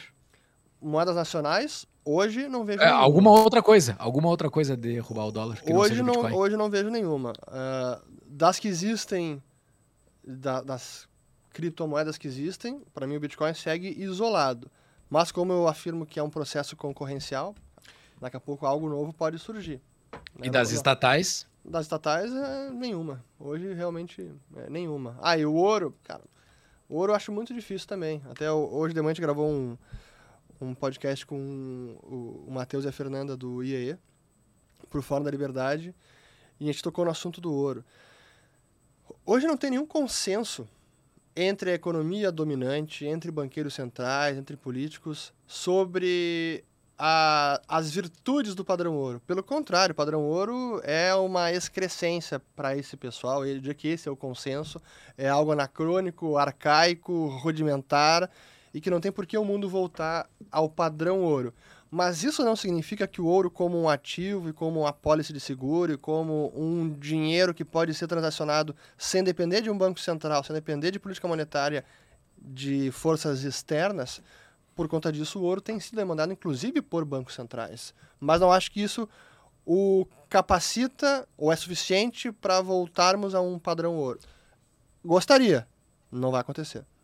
É, mas vamos lá, vamos comparando os três: dólar, ouro e Bitcoin. Né? Então, assim, o ouro Bom, o, o, Friedman falava que era um absurdo, né? A ideia de cavocar o chão, minas, criar minas para tirar o ouro da terra e depois botar dentro de um cofre no fundo da terra, dentro de um banco. E ele não está errado. Se a gente for ver assim do ponto de vista de um alienígena olhando para a Terra, cara, qual é o sentido de fazer isso, cara? Tá estranho isso. Mas a gente sabe que é a questão da de como gerir a escassez do dinheiro, né? E aí o, o ouro e prata conseguiam reter essas propriedades de escassez. Mas por que, que o dinheiro tem que ser escasso? Porque se o dinheiro não fosse escasso e fosse abundante, ele geraria os efeitos que a gente vê hoje na, na Argentina, na Venezuela. Ele inviabiliza o cálculo econômico, planejamento, investimento de longo prazo, previsibilidade. é, não consegue desempenhar essas funções. Mas então, o dólar hoje ele não é, ele não é escasso. Não. Eles, eles imprimem trilhões quando necessário e quando não necessário também. E aí? Mas ele é relativamente mais escasso do que outras moedas. Hum. E, e, e ele. A impressão de dólares hoje ela não é suficiente para minar essa é, a possibilidade do cálculo econômico, do planejamento de longo prazo, de previsibilidade. Sem dúvida que com uma precisão maior, o dólar ele traz uma, um, um custo por essa inflação que ele também gera, especialmente quando acontece o que aconteceu depois da pandemia, que teve uma inflação grande. Ali ele acaba desarranjando, distorce preço, adultera informação, acabamos desperdiçando recursos ou consumindo capital por uma má alocação de recursos gerada por uma má gestão da moeda. Isso acontece, mas não no nível de desarranjar por completo a economia. Então é, é uma inflação tolerável Hum. no longo prazo. Ô, Júlio, tem aí, tem no teu contrato da casa que tu comprou, tem correção monetária prevista? Não tem. Vou pagar exatamente o mesmo preço durante 30 anos. Sério? Pois então, pois então, Sim. tu vê, aí são, são coisas que em países em que há esse nível de estabilidade monetária, que a gente sabe que não é a melhor, mas é bem melhor do que outros países, eles nem pensam nisso. Assim, a questão de correção monetária vai na Alemanha, na Áustria, Holanda, Estados Unidos, como se correção monetária, indexador, não, não- existe isso. Contrato de aluguel, cara, da onde eu tô atualmente. Tem, qual é, o ele GPM não tem daí? correção. não há, não há correção monetária do aluguel. É? Quando termina o contrato de aluguel, depois de um ano, sei lá, depende do prazo do aluguel que tu pegou, se negocia de novo. É, são dois adultos negociando novamente, entendeu? É simples assim. E aí qual é o ponto da correção monetária? Que é acaba servindo como um analgésico à inflação e que tem um efeito secundário muito deletério porque permite que a inflação dure mais tempo. Hum. Que a gente consegue conviver com a inflação mais tempo. Exato. Então, não, tá bom, o dinheiro está perdendo valor, mas eu tenho correção monetária, então o dinheiro vai sendo corrigido e só que não é uma correção perfeita, porque não existe nenhum indexador capaz de expressar com precisão cirúrgica a perda de poder de compra do dinheiro. Então, na menor das hipóteses, é uma boa aproximação. Só que quando a gente vai para níveis de inflação de como está a Argentina hoje, de 5, 10% ao mês, aí é o desarranjo completo e mesmo correção monetária é, é, é muito ruim. Isso é tutela, chamar um adulto de criança, ao, ao meu ver, porque a liberdade, como a gente já falou várias vezes nos quase 300 episódios do Tapa, requer que tu seja uma pessoa madura. Tu- ela, ela é onerosa, liberdade não é fácil. Não. Então, chega num fim de um contrato, tem que renegociar ele de novo, porque senão vai ter que procurar um outro aluguel. Então, tá terminando o teu contrato de aluguel, meses antes tu procura o cara, vamos Mas tu é pre- hipossuficiente, o cara vai querer te cobrar mais, um Exato, preço maior. Exato, o cara, exato ele, ele é o detentor do capital, ele vai me explorar, porque eu não vou ter pra onde ir, sabe? Cara, são dois adultos conversando. velho. Mas, ah, pô, mas me parece um erro do teu. Os caras que estão te vendendo a casa 30 anos não prevê inflação para o dólar nos próximos 30 anos, não é? Eu acho que sim. Mas é a prática de mercado. A, a, a inflação. pra ti tá ótimo. Mas, Sim, pra ti tá maravilhoso. Um sistema inflacionário premia quem tem dívida. claro. Mas pra, pra tu ver como esse nível de inflação, eu não diria que é negligenciado pelo mercado, pelas pessoas, mas até mesmo por investidores. A- dívida americana soberana de vários países desenvolvidos e de empresas. Na maior parte dos casos é dívida pré-fixada. Não tem o dívida atrelada à inflação, indexador de inflação. É pouquíssimo. Pode ter index- indexado a taxa de juros, a taxa básica. Mas nos países desenvolvidos, dois terços ou mais da dívida emitida é pré-fixado. Aí a dívida pós, cara, irrisório. A dívida atrelada à inflação também é irrisório. Já no Brasil, ao contrário. É o pós-inflação. O pré é um terço no, no máximo. É, Com todas as distorções que o mercado daqui tem, ah, é- ele é bem mais funcional, né? Tanto é que o contrato de. O, a flutuação dos contratos ah, de hipoteca, elas ah, de 30 anos, que é o mais padrão, ele flutua quase que igual os contratos de dívida do governo federal claro. de 30 anos, porque é onde os bancos estão se financiando para poder emprestar. E, e, a diferença é sempre um spread, que é mais ou menos padrão, e ele flutua com o passar do tempo. A gente até estava discutindo esses dias na, lá, na, lá na nossa comunidade, uhum. porque é, é, bem mais fácil tomar alguma decisão, porque claro. ele é previsível, ele ocorre dessa forma sempre. Uhum. É isso aí. É interessante, estou voltando ao comparativo. O cara que está comp tá comprando ouro desde 71, depois que acabou o padrão ouro lá com Nixon, está comprando ouro, comprando ouro. E o ouro ele é engraçado porque ele de vez em quando ele, ele fica muitas vezes para trás, mas daí ele vai lá e dá uma uma esticada e volta a recuperar o poder de compra, mas ele está estacionado desde 2011, mais ou menos, eu acho que foi o último. É, ele chegou, chegou a quase 2000 e aí voltou para a mínima foi 1150 nessa última década, últimos 12 anos, e agora recuperou e está acima de 2000. É, mas vamos lá, comparado ao que imprimiram de moeda, ele não está defasado?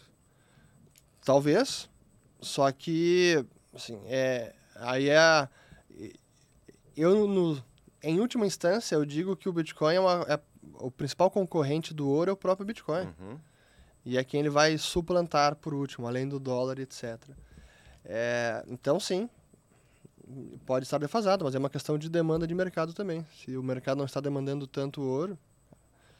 E, e, e mais, o, nos últimos ano e meio, 18 meses, o, o Fed com essa política monetária foi uma política monetária de defesa do dólar. Uhum. Coisa que ninguém imaginava, nem eu imaginei nesse nível que eles fossem subjuros. juros. Então é uma busca por preservar a confiança na moeda americana. E ao fazer isso, é, é ruim para os ativos que não têm carrego, né? não têm rendimento como o ouro. Uhum. Pois é, é interessante comparando os três, né? Tu tem dólar, tu tem ouro, tu tem Bitcoin. Até teve um. Eu, eu venho desde a, uh, quando Lula ganhou, que nem muitos. Que 2002? Com... Não, agora? agora? desde que ganhou a última eleição. Uh, eu venho sugerindo para as pessoas, me perguntam, assim, compra dólar, né? Não necessariamente compra dólar e, e põe numa caixa em casa, mas tipo, dolariza seu patrimônio. Uhum. Eu sei que tu fala bastante sobre isso também. Muitas pessoas não fazem e o dólar, inclusive, caiu desde a eleição do Lula. Então, para começar, isso é mérito do Lula, do seu governo, de credibilidade internacional? Agora vem as cascas de banana. ah, essa é fácil de desviar.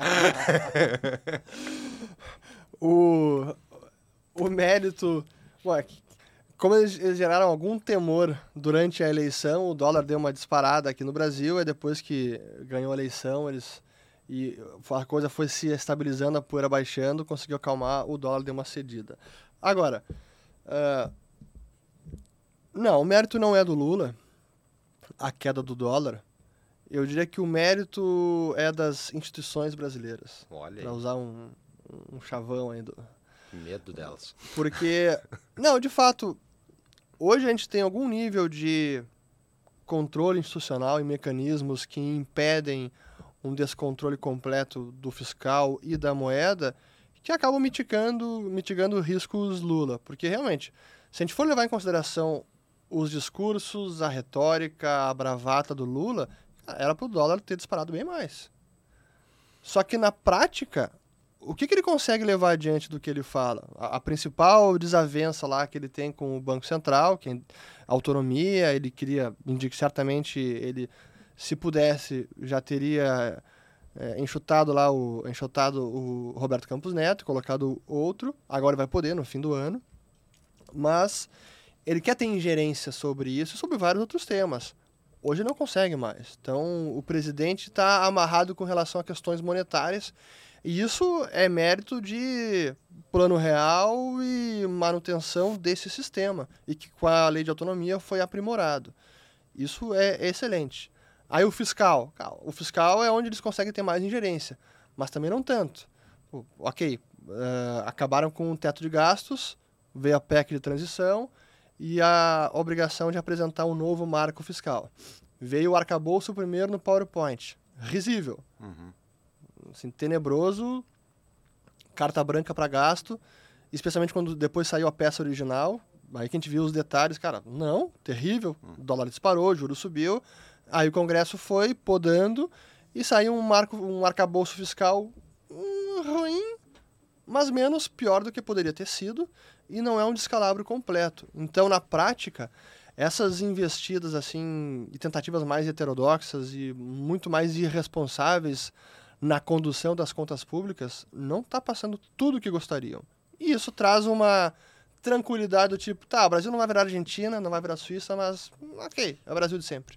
Eu queria ter essa tranquilidade, sabe? Porque eu, eu e o Júlio, a gente tem posições é, bem não, não tradicionais em relação a como é que a gente enxerga, uh, enfim, a política. E, e assim, quando tiveram dois, dois eventos aí para citar, que é, volta a questão que eu estava falando da unidade de conta, né? Uhum.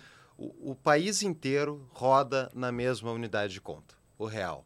E cada vez que o governo gasta mais do que arrecada e exagera no fiscal, ele desvaloriza a moeda de certa maneira, porque ele está necessitando mais capital daquela sociedade privada, ou ele vai imprimir para pagar a diferença, ou ele vai ter que tomar mais impostos diretos. Tá, conclui que eu, eu, eu ah. depois eu faço uma intervenção. E, e, daí, não, beleza. E tem, obviamente, a mais fácil, que é da monetária, de simplesmente imprimir moeda, ou enfim, também tem o endividamento público, né, que é gasto futuro, que vai ter que ser pago futuramente por impostos. E daí tem medidas que nem, por exemplo, marco temporal, que a nossa Suprema Corte tentou aprovar, e depois foi derrubado pelo Congresso, um marco temporal que colocaria sob risco toda a propriedade brasileira especialmente rurais. Uhum. E depois ele passou, o Lula conseguiu botar o Dino, Flávio Dino, um comunista declaradamente, uh, na Suprema Corte. Quando eu olho que tem um comunista na Suprema Corte, para mim isso é uma desvalorização da propriedade inteira do Brasil. Não é que ele da noite para o dia vai fazer assim e vai. Mas é um ataque institucional a Fragiliza toda... ainda mais a segurança jurídica e o respeito à propriedade privada. Exato, o cara é. O comunista é alguém que necessariamente se opõe ao conceito de propriedade privada. Tu botar um cara desses na Suprema Corte, ao meu ver, tipo, desmerece o conceito de propriedade privada para todo o Brasil. E daí tu pensa assim, todos nós aqui estamos trabalhando no Brasil para ganhar em reais e acumular mais reais. Só que lá pelo outro lado está o governo trabalhando para desvalorizar esses reais. E as pessoas não percebem, elas olham, ah, o dólar subiu, dólar subiu. Só que acontece a cada X anos. Então, cara, é, é um cozimento lento. E é isso que eu te pergunto assim, pô, botar o Flávio Dino no, no Supremo não é uma maneira de atacar o próprio real? A longo prazo é. A longo prazo é. Engraçado que agora eu sou o otimista da mesa aqui, uh, sim, a longo prazo, sem dúvida que é, e tudo isso é, para mim, faz eu concluir que o Brasil não tem a menor chance de dar certo. Concordamos. E, e só que é, é uma questão de alinhamento de expectativas. Hum. Para mim, isso já está no preço Brasil. Já está precificado. Para mim, já está precificado. Pode piorar mais ainda? Cara, pode. Eles podem ter, agora com o novo presidente do Banco Central indicado nesse ano, será que eles vão conseguir ter uma ingerência maior e talvez baixar a taxa de juros na marra desvalorizar o dólar, o, o real? Pode. Eu até contaria com isso, mais para o ano que vem. Então, é, o, o, meu cenário base de Brasil na sua mediocridade, que não vira Argentina, mas também não vira potência, eu trabalho com esse cenário base, mas eu não, posso, eu não coloco todas as minhas fichas nele. Por isso que eu dolarizo, por isso que eu tenho Bitcoin, tenho ativos lá fora, porque eu não quero correr o risco completo do insucesso ou sucesso dessa política econômica, que se derem mais margem aí para eles implementarem, não tem como dar certo, vai dar errado. É, então, com, com relação a isso, eu não discordo. Mas, para a gente chegar no nível Argentina, precisamos uma série de retrocessos. A, a Argentina é um nível que está de, de descontrole de tudo, cara. A gente não está mais nesse nível.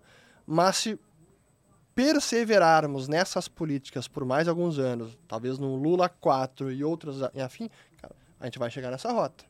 Então, mas não é em dois anos, não é nesse mandato do Lula. É, é, essa minha, é, é a minha visão, mais uma questão de, de curto e longo prazo. Uh, e sobre o dólar real, essa relação dólar-real, teve muito impacto da desvalorização do próprio dólar, que o dólar index caiu exatamente, começou a cair exatamente quando o Lula foi eleito. É um negócio bizarro. É. O Lula fez o dólar index cair, praticamente, porque o gráfico é da eleição dele. Uh, tem margem para cair mais o dólar índice, o, o, dólar perder mais força dentro dos próximos anos? Eu diria que tem, mas nesse momento Eu não consigo, assim, ver esse cenário se materializando, não neste ano, assim. A gente precisaria ver um corte mais severo de, de taxa de juros nos Estados Unidos para o dólar cair no mundo inteiro e aí o real aqui se valorizar. É, acho que é, é, difícil fazer esse call ainda. Mas o, esse é um ponto fundamental que muita gente subestima, às vezes até mesmo liberais, que acham que todo o movimento do dólar aqui diz respeito ao real e não. E até mesmo a nossa bolsa, para o bem e para o mal.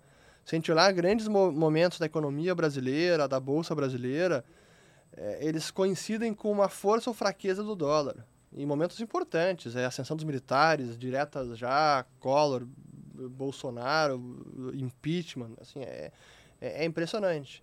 Então, a força ou fraqueza da moeda americana tem muita importância para o rumo dos emergentes, salvo, claro, barberagens grotescas como ocorre com a Argentina, Venezuela ou Brasil, década de 80. Mas, como tu mencionou, no final do ano tem troca do presidente do Banco Central. O Lula deve indicar alguém. Eu acho que ele tem que ser aprovado pelo Congresso, né? Tem que ser sabatinado, sim. É, mas enfim, passa um dino, passa qualquer coisa. Uh, então... Tiririca pode ser presidente do Banco Central. Olha, seria melhor que o Galípolo, talvez. mas vamos lá. Ele pelo nada, menos admite que não nada sabe. Nada é né? tão ruim que não possa piorar. É, exato.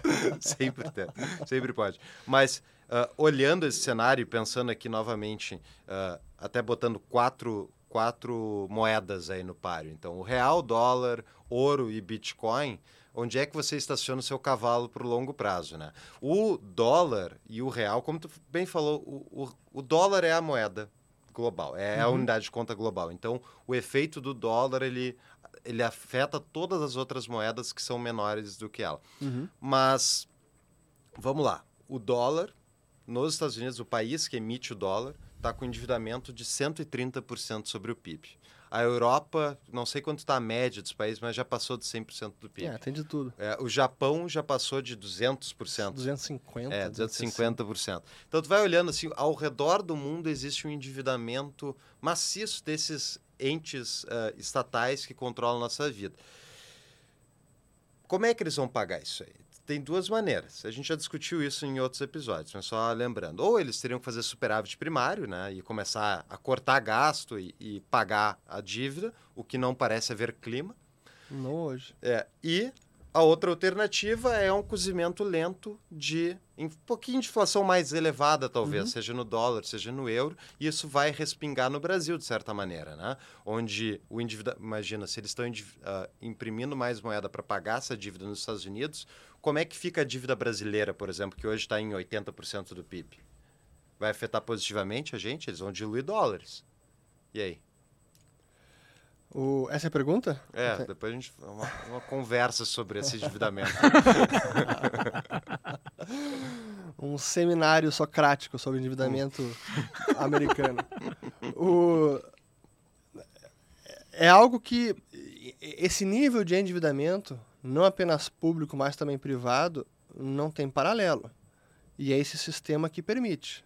Esse sistema de moeda inconversível que pode ser impressa sem nenhum limite técnico ou limite natural. E até onde vai, cara, ninguém sabe. Realmente, conseguir prever como isso vai acabar, onde vai acabar. Cara. Eu sempre reitero que eu tenho coleção de livros sobre o colapso do dólar na minha biblioteca. Cara, e isso começou na década de 70 ainda, quando uhum. acabou o padrão ouro. E cá estamos. E essas, é, esse sistema ele pode perdurar mais tempo. E é possível que a gente tenha uma inflação, uma taxa de juro negativa, que vá corroendo o, a dívida real. Então, a dívida sobre a economia vai perdendo seu peso pela inflação, como já aconteceu no Brasil, como já aconteceu em países, o próprio Estados Unidos, na década de 40 e 50 foi isso. Teve tabelamento de juro de o, o título de 10 anos, 30 até 3 meses. Eram tabelados um teto máximo de rendimento para a inflação comer. Isso pode voltar, Pode. É, como é que impacta o Brasil isso? O dólar sendo. Eu não consigo imaginar o dólar sendo tão desvalorizado a ponto dele. Assim, a gente hoje imagina, voltar a um cenário de 9% de inflação em dólar que chegou em 2022, foi o pico, em junho de 22, acho bem improvável. Sim.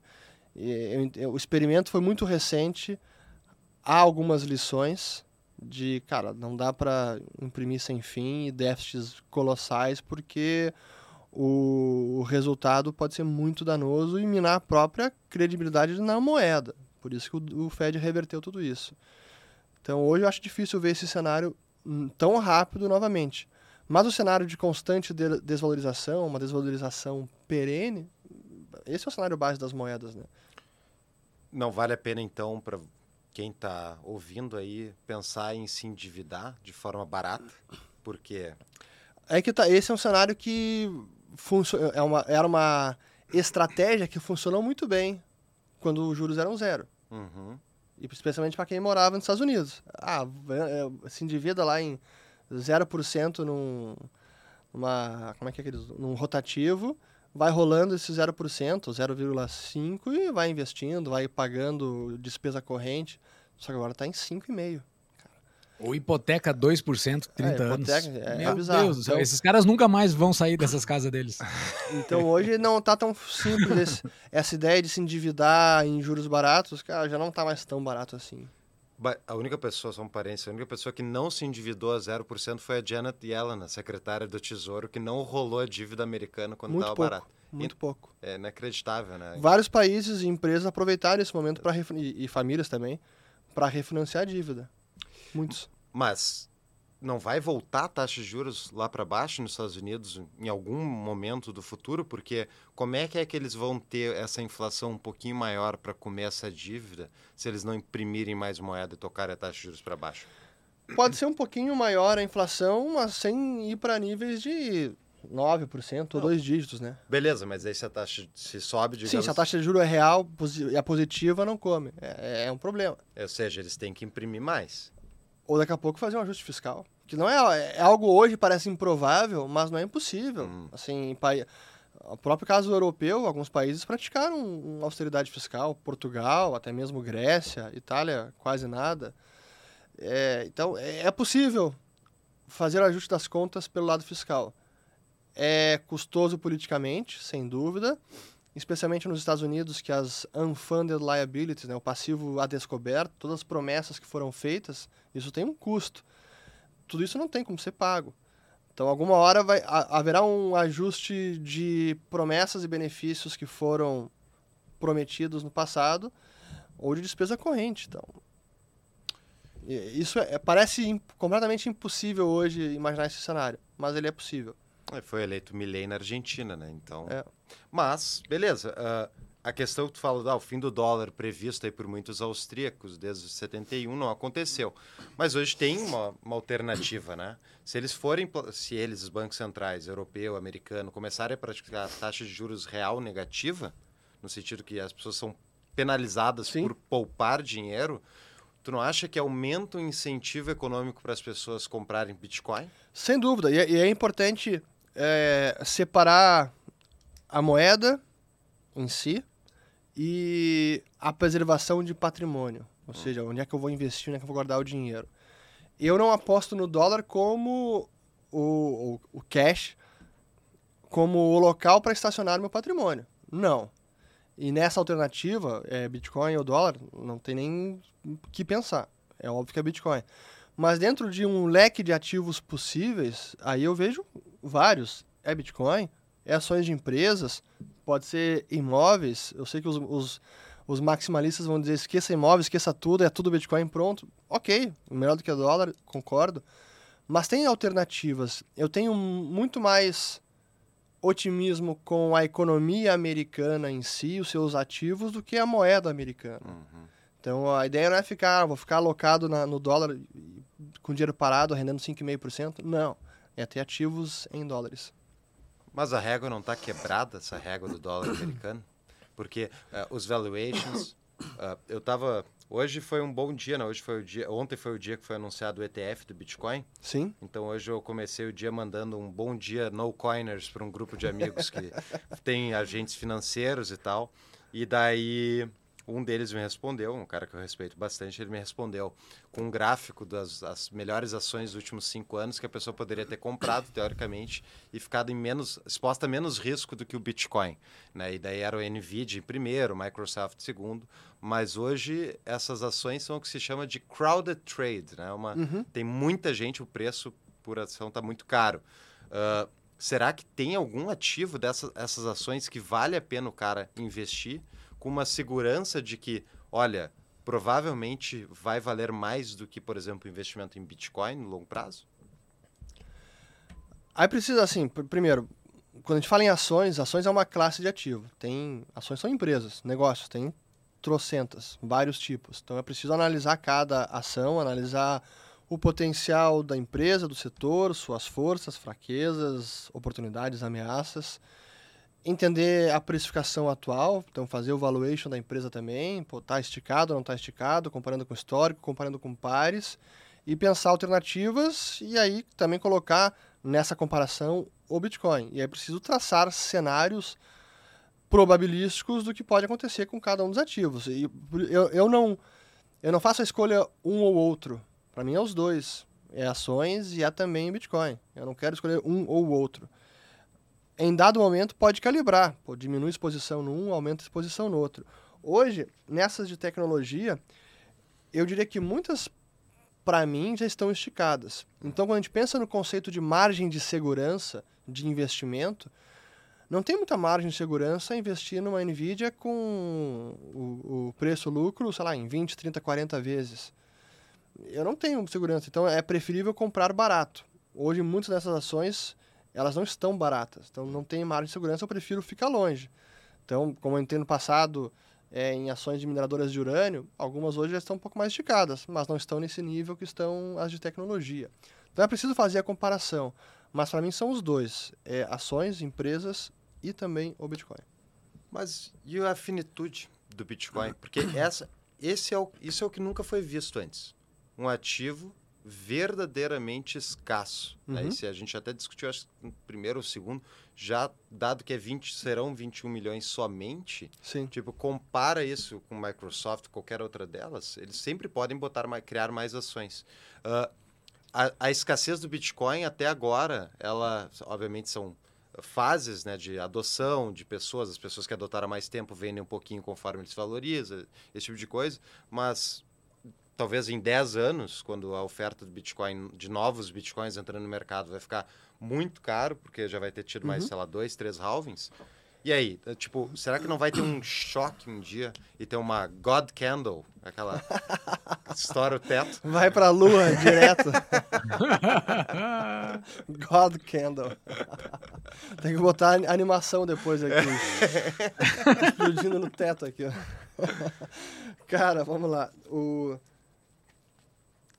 É fato que é o primeiro ativo que se tem notícia que tem uma limitação inviolável. É uma escassez autêntica, verificável, que não pode ser corrompida. Então vai ser os 21 milhões e pronto. Aumente a demanda ou não, a quantidade será essa.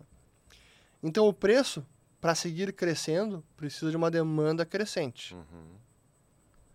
Esse é um ponto. Por mais que esteja estável, a demanda pelo Bitcoin precisa seguir crescendo para que o preço aumente e que a gente tenha um God Candle aí. Uhum.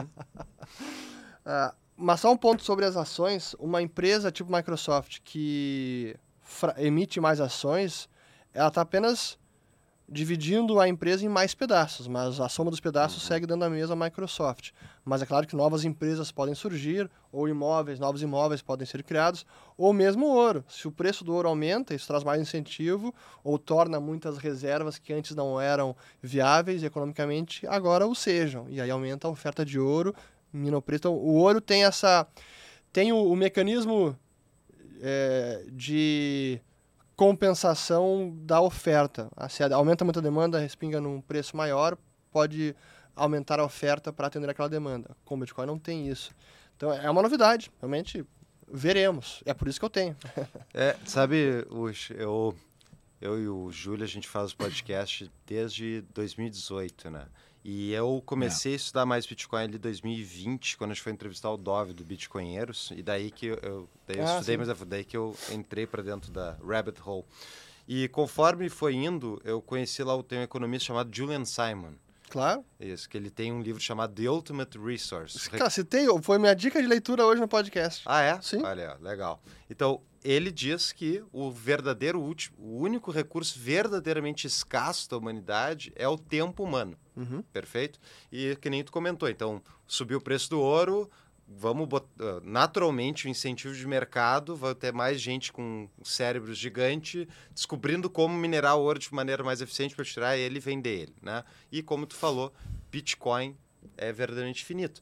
Então assim, eu realmente acho que é muito interessante comparar esse, esse ativo e eu no passado, quando eu pensava assim, pô, eu conheci o Urrich falando de Bitcoin em 2013, 14.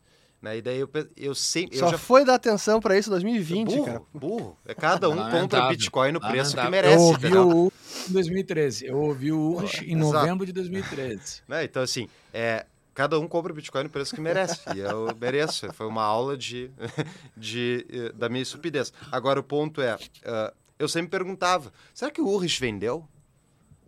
E, e, é uma pergunta que, inclusive, falando sobre o teu caso, as pessoas ah, mas não, certamente vendeu. E no passado eu pensava que tinha vendido. Mas tu vendeu o Bitcoin? Tem alguém da Receita ouvindo aqui ou não? não. não. Cara, assim, o... todo mundo que entrou nesse mundo certamente se arrepende de não ter comprado mais e de ter vendido cedo demais. Uhum. Porque, por mais que a gente tenha convicção na tese, entenda profundamente, essa convicção não é imediata. Isso é um ponto. Segundo, ao longo do caminho, você pode ter necessidades financeiras, familiares, mudança de emprego, decisões, é, o mercado muda. Então, o, o comprar na, no momento que você conhece, comprar aos montes e segurar até os últimos dias, cara, é muito difícil. Ninguém consegue. É, são pouquíssimos casos que eu conheço conseguiram surfar uma onda completa. Eu conheço vários que surfaram de 2011 para 2013 e 14 e, e, fizeram uma bolada. Mas se tivessem segurado até agora, seriam bilionários. Então é, é muito difícil surfar a onda inteira com convicção e porque muita coisa pode acontecer no meio do caminho. Então essa o, o hodler é, puro e inflexível é, é, muito difícil. É muito difícil. Não, eu super entendo, mas uh, vamos lá, tem hoje o Michael Saylor. Sim. Esse cara. Ele começou depois, começou tarde. Começou tarde. 2019, e... eu acho. Sim, é, não, foi até 2020, talvez. Foi depois, foi é. na pandemia que ele tomou a decisão. Uh, ele está fazendo o que se chama ataque especulativo contra a moeda. É, mas a jogada que ele fez antes, agora não sei se ele vai conseguir mais. Porque hum. ele, inclusive, se endividava para comprar Isso. quando os juros estavam em zero. É, Agora a coisa muda. É muito interessante, ele usa várias, ele usa a ferramenta, a melhor ferramenta naquele momento, né? Então ele usou dívida quando estava 0%, uhum. depois ele usa o cash flow da empresa, na geração de caixa da empresa, depois ele usou a própria empresa, ele aumentou o número de ações. E é bem interessante, é o que ele vem fazendo agora. Sim. Ele vendeu ações para justamente, não, é, para conseguir diluir, diluir o número de ações da empresa Sim. e usou isso para comprar Bitcoin. Só que se tu olha por Bitcoin por ação, aumentou a proporção. ele, ele está fazendo legitimamente ataque especulativo. É. Não? Tá. Mas. Uh, então, acho que a, eu, a estratégia que ele executou é para poucos. Porque sim, ele sim. tem. É primeiro, e, e, ele aproveitou o momento de juros em zero e também ele tem um, um negócio que gera muito caixa. Uhum. Então, a, por mais que o juro suba alguma coisa, ele tem capacidade financeira de amortizar, ele consegue absorver um custo de dívida por mais tempo. Mesmo que o Bitcoin caia de preço, ele não precisa realizar. Acho que o preço para ele ter uma venda forçada seria coisa de 3 mil é, dólares, eu acho. É, então, ele executou muito bem isso, então é muito bem calculado. Mas é para poucos, né? Sim. gostaria eu de. E uma dívida. E, e uma dívida uma estra... Desculpa te interromper. E uma estratégia de dívida muito bem feita. Os balanços trimestrais que ele divulga lá, claro. uh, ele apresenta tudo direitinho e as dívidas que ele tomou é vencimento pós-halving. Então, assim, ele, ele, ele conseguiu pegar uma dívida com, com, amort... com carência de amortização. Com, casando com um halving. Então, e teve um board que acreditou nele, porque assim, não é, é o cara sozinho, né? Ele, o board da empresa acreditou nessa estratégia e está indo junto com ele. Não é fácil o que ele fez, não, é não. é nada fácil. E, e, dando certo agora no halving, meu Deus do céu, esse Foi. cara merece ser bilionário. E quando eu volto lá para 2013, 14, até quando eu escrevi o livro, foi 2014 que foi publicado, em março, a gente tinha uma expectativa, ou assim, um, um horizonte previsível muito mais incerto, né? Uhum. Então, por isso que eu digo que a, a convicção da tese vem com o tempo e a própria convicção de que a tecnologia não vai desaparecer. Pô, lá em 2013, eu não tinha essa certeza. Assim, era muito mais dúvidas, era entusiasmo, fascínio, assim, maravilhado, mas cara, vou colocar boa parte do meu patrimônio, ou quase todo nisso, porque não tem como dar errado, cara. Eu não tinha esse hum. culhão, não tinha essa não tinha situação familiar e patrimonial que me permitisse fazer isso. É, então tinha essas dúvidas. Quem conseguiu tomar essa decisão, ótimo, feliz. Eu não tinha essa certeza isso veio com o tempo. Eu lembro que naquela época, os próprios desenvolvedores, era até um chavão da época, o Gavin Anderson, que depois virou meio persona não grata durante a guerra civil do Bitcoin. Eu lembro que até troquei e-mail com ele uma época.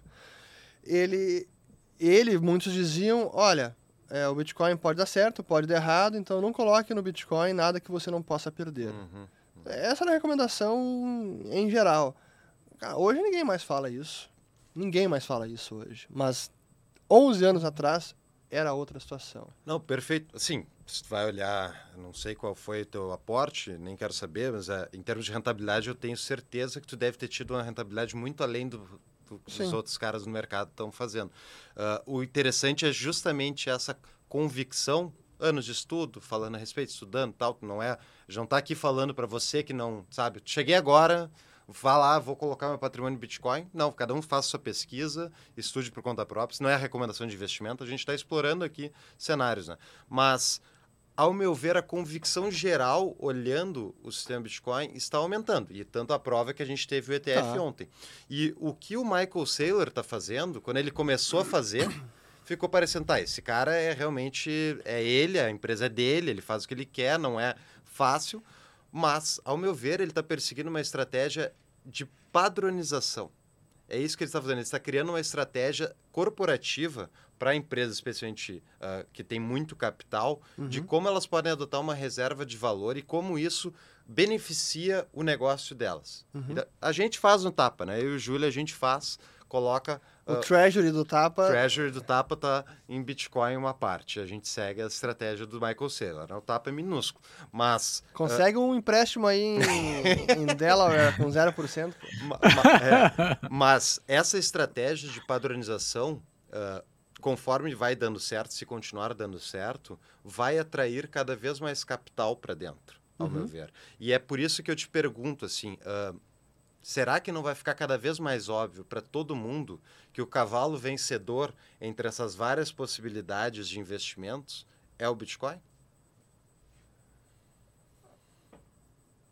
Isso no sentido de vai ser o investimento mais rentável dos próximos 10 anos entre todo o leque de alternativas? Sim. E, e, e como uma alternativa em frente a esse colapso possível. Colapso talvez não, essa é uma palavra forte, mas essa inflação vindoura que a gente vai ter. Sem dúvida que será um dos grandes vencedores, na minha avaliação. Mas não o suficiente para colocar todas as minhas fichas nele. Sim, e, e honestamente, imaginando o, nível de preço que tem hoje o Bitcoin, vamos lá, 50 mil dólares, um pouquinho menos, Hoje ele não, tem, ele não terá mais a multiplicação de valor que ele teve no passado. Que ele multiplicou 10, 100 mil, 10 mil vezes. Hoje não tem mais como. O Bitcoin sair de 50 mil para 500 mil 10 vezes. É possível? É. Sair de 50 mil para 5 milhões, seriam 5 vezes. Cara, acho bem mais difícil. Hum. Num prazo de 5 anos, não vejo. 10 anos, Olha, só se, as, se tiver uma desvalorização semelhante ao que tivemos agora na pandemia. Uhum. Senão, não sei se chega. Então, o, próprio Bitcoin vai chegar num nível de estabilização de preço que vai ficar até boring em algum momento, sabe, cara? Não vai ser, ah, vai saltar 10%, 20%, 30%, 50% do ano. Não vai ser todo ano assim. Então, acho que tem também uma janela de apreciação mais forte, que, que é, é, é nesses próximos 10 anos.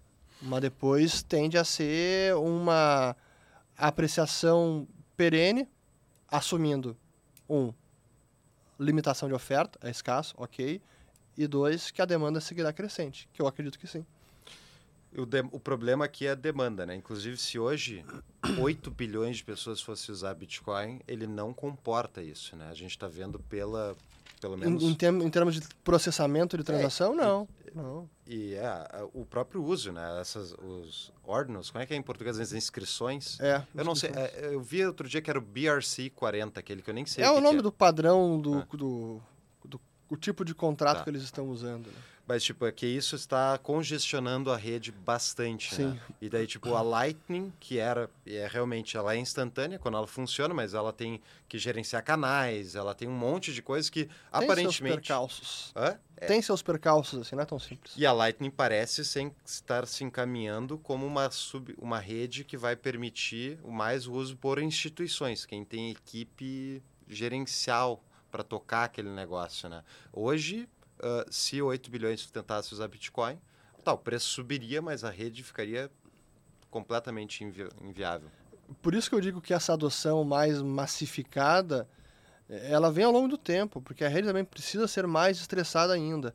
Esse, eh, eu, eu vejo, quando eu vejo os debates atuais sobre o problema dos ordinals, ou como eles estão sobrecarregando a rede, que isso é ruim, que é um uso é ridículo, sem sentido para a rede, é só para gerar poeira de informação e elevar as tarifas. E o pessoal diz que isso é ruim. Por um lado, eu acho que é ótimo, porque a rede precisa ser estressada para que surjam soluções para lidar com esse problema. Imagina, se a rede não consegue lidar com uma poeira de entusiasta querendo sacanear o Bitcoin, bom, que dirá se defender de um Estado-nação com poder bélico daqui a alguns anos. Então, a rede vai ter que ser estressada, isso vem paulatinamente. E o, eu acabei ao longo dos anos, eu também já falei isso algumas vezes, sendo muito mais paciente e diminuir as minhas expectativas assim, em termos de prazo. Ajustei o prazo das expectativas. E eu diria que esse conhecimento meu veio especialmente depois da guerra civil do Bitcoin em 2017, que para quem não se lembra, era toda aquela polêmica sobre aumentar o tamanho do bloco ou não. Uma situação parecida atual, de tarifas elevadas, por outras razões, até por uma bolha especulativa da época. Mas, enfim, tarifas absurdas. E aí o debate, não, tem que aumentar o bloco, era 1 megabyte, tem que aumentar para 2, para 4, para 32 megabytes. Aí a outra vertente, não, não pode fazer isso, não vai pode minar a, a descentralização da rede, portanto sua segurança e portanto sua imutabilidade, acabaria com o Bitcoin e eu estava mais desse lado da, uhum. do argumento. Depois de algum tempo, eu comecei antes dos big blockers, uhum. e com muito estudo eu fui entendendo o porquê dos small blockers. Mas essa experiência, que foi muito intensa naquele ano, e, e felizmente ela está toda retratada no meu canal, porque tem lá uhum. em tempo real, à medida que ia acontecendo os eventos, ali que eu fui entendendo as nuances do um desenvolvimento de um software de código-fonte aberto, open source, que é um processo colaborativo e que no caso do Bitcoin é mais delicado do que apenas um software open source tipo Linux ou um OBS, que é o, até o que a gente está usando aqui para gravar os vídeos. Ele é um sistema vivo, porque a cada 10 minutos em média, milhares, milhões de nós estão conectados na rede, atualizando com o último bloco de transações para manter essa rede sincrônica e todo mundo com o mesmo histórico. Então, atualizar um sistema vivo é muito difícil. Então, é preciso conservadorismo, é preciso prudência, é preciso muito debate, é preciso teste, estressar para poder avançar a rede. Isso não pode ser feito em ah, uma semana. Ah, deu errado. Imagina agora, com ETFs, com tudo. É para ser o dinheiro do planeta. Se esse é o objetivo, acho que tem que alinhar as expectativas em termos de prazo. Perfeito. Bem, uh, Júlio, patrões? Bora para patrões. Temos vários patrões fazendo perguntas pro Urrich, o pessoal aqui é teu fã. Eu vou pular os elogios aqui, tá, Rush? Considere-se elogiado Obrigado. por Vai mais de uma dezena de pessoas aqui. Show, vai direto às Tá. perguntas. Ah, vou direto para as perguntas. O A. Erhard. A. Erhard. Urras, se tivermos um Milley brasileiro, você aceitaria assumir uma posição nesse governo? O pessoal sempre pergunta, você vai ser ministro de Fazenda no dia, aceitaria? Todo mundo quer te ver no governo, por que, É, que eles cara. desejam mal ti, acabar assim? com a minha vida, velho. Poxa vida. O- Assim, claro que eu avaliaria com muito carinho, mas depende de uma série de circunstâncias.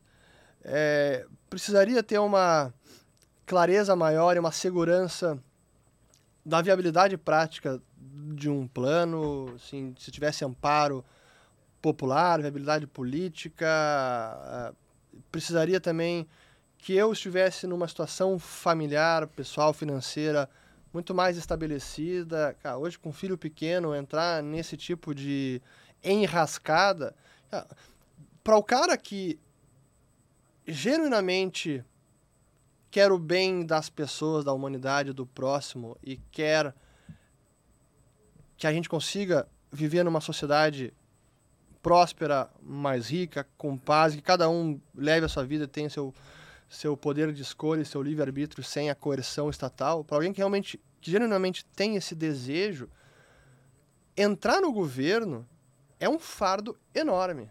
O cara que não quer fazer sacanagem, entrar no governo é um, assim, é, é um realmente um serviço de é, é um, um gesto de altruísmo, de abnegação absurdo, porque é só pica. Para usar o termo técnico, é só pica o tempo inteiro.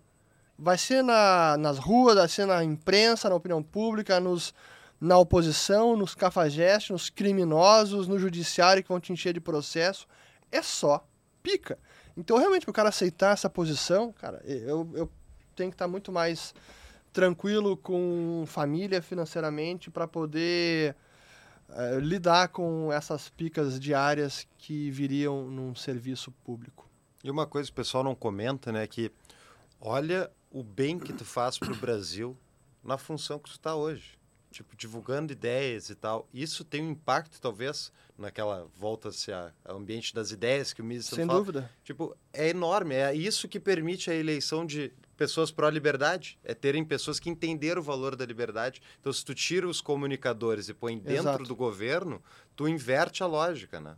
Eu acredito que hoje eu tenho, eu, eu presto um serviço maior para a sociedade, difundindo essas ideias e tendo hoje uma plataforma que consegue ter um alcance eh, enorme, que eu jamais imaginei, do que atuando dentro do governo. Hoje eu, eu prefiro isso. Não sei se eu teria o estômago, a paciência, a habilidade para lidar com o Estado lá de dentro. Eu tenho uma pergunta aqui do Souza que vai em cima dessa que eh, tu acabou de responder. Como criar uma corrente libertária no Brasil que cresça exponencialmente nos mesmos moldes da Argentina? Gerando hiperinflação. Ouviu essa, Galípolo? Tá contigo.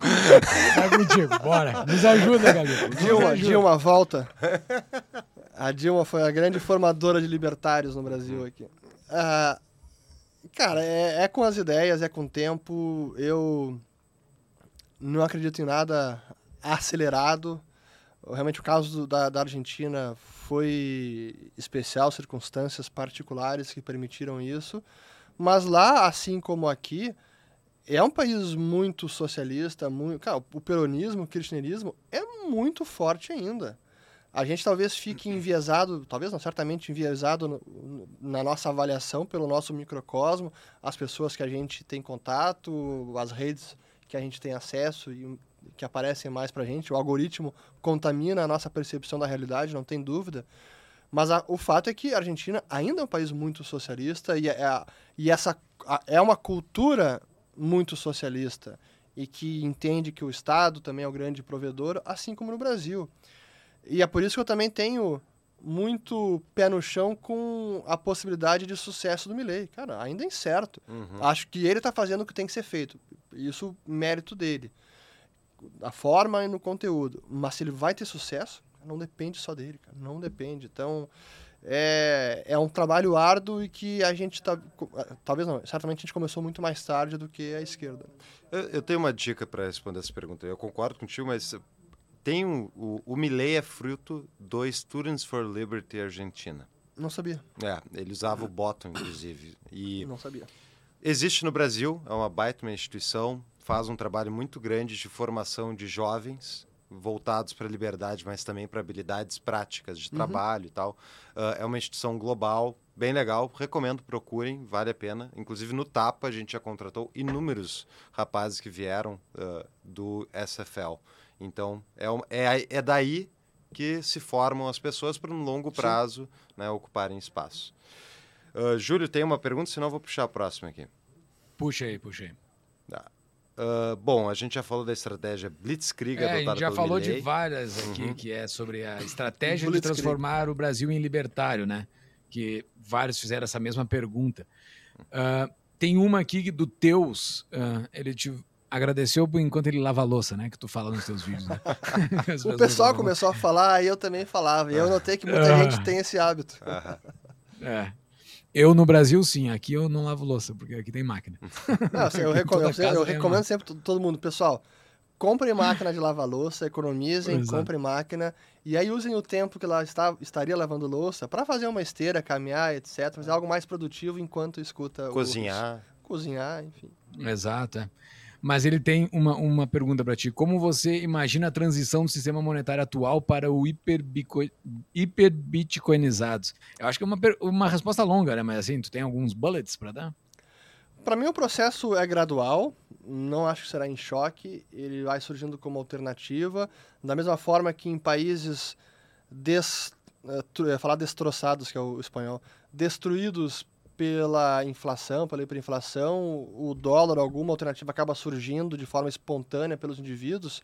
Eu entendo que é assim que o, que o Bitcoin vai, vai crescendo, de forma espontânea e crescendo e, em adoção de forma voluntária e gradual. Não, não imagino a hiperbitcoinização estilo Eu Salvador, agora o Bitcoin é moeda de curso legal, eu não acredito.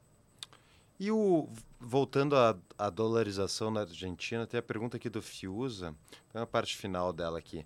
Caso ah, como ele abriu o caminho aí, se der certo as medidas dele, ele cam- abriu o caminho para esse fim do peso, Uhum. seria possível ele simplesmente tipo tirar o curso, tirou já o curso forçado, mas deixar o, o peso sem curso forçado e deixar ele morrendo aos poucos, em vez de fazer uma transição?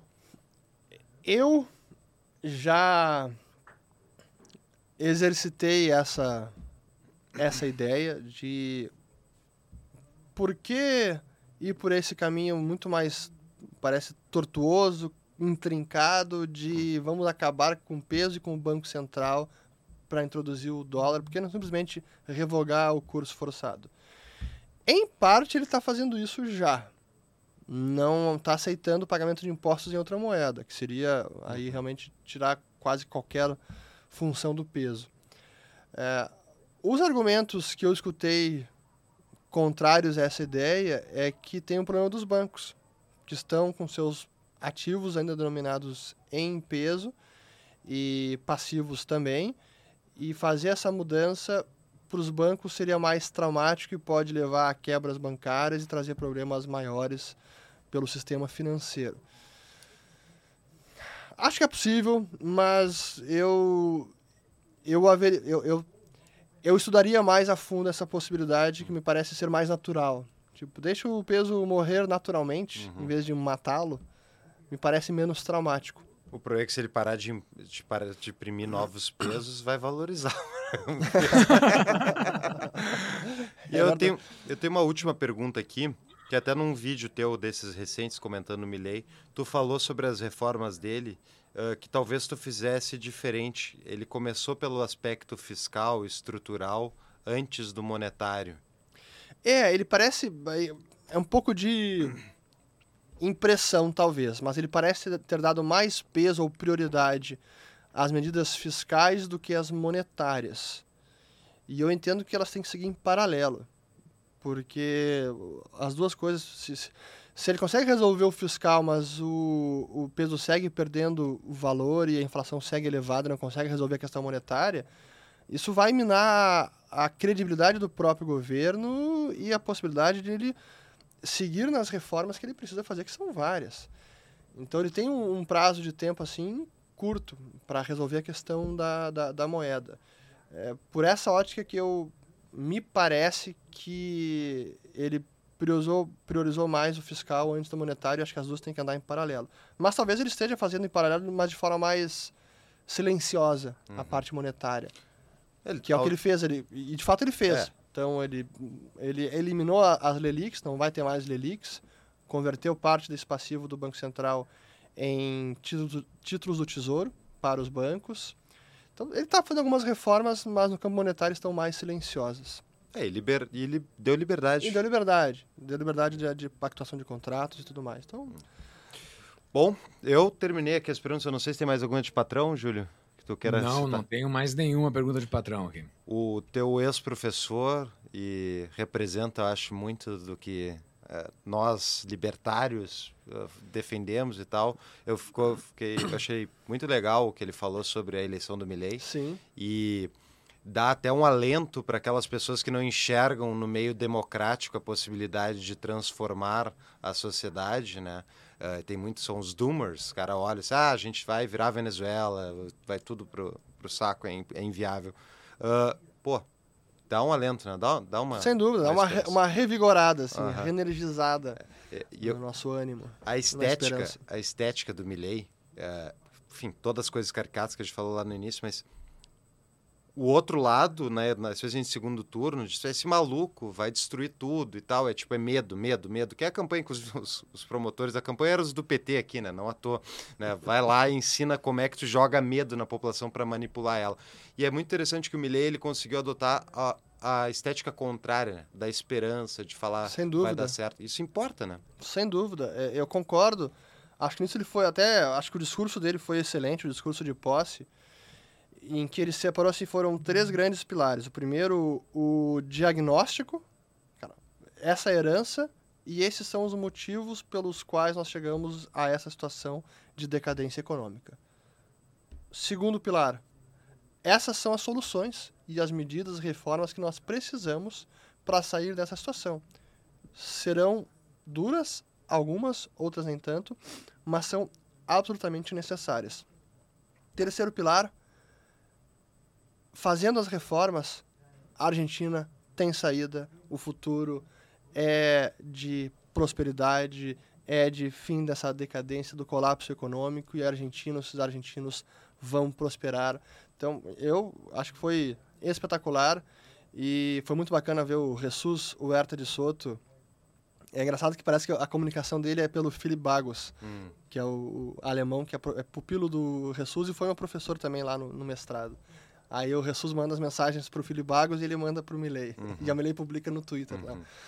E, mas depois foi bacana que vazou um, publicaram um vídeo também no aniversário do Herta de Soto e ele fez um discurso ali para a família dele e elogiando a, o Milley, parabenizando e se, e se mostrando muito feliz pelo momento.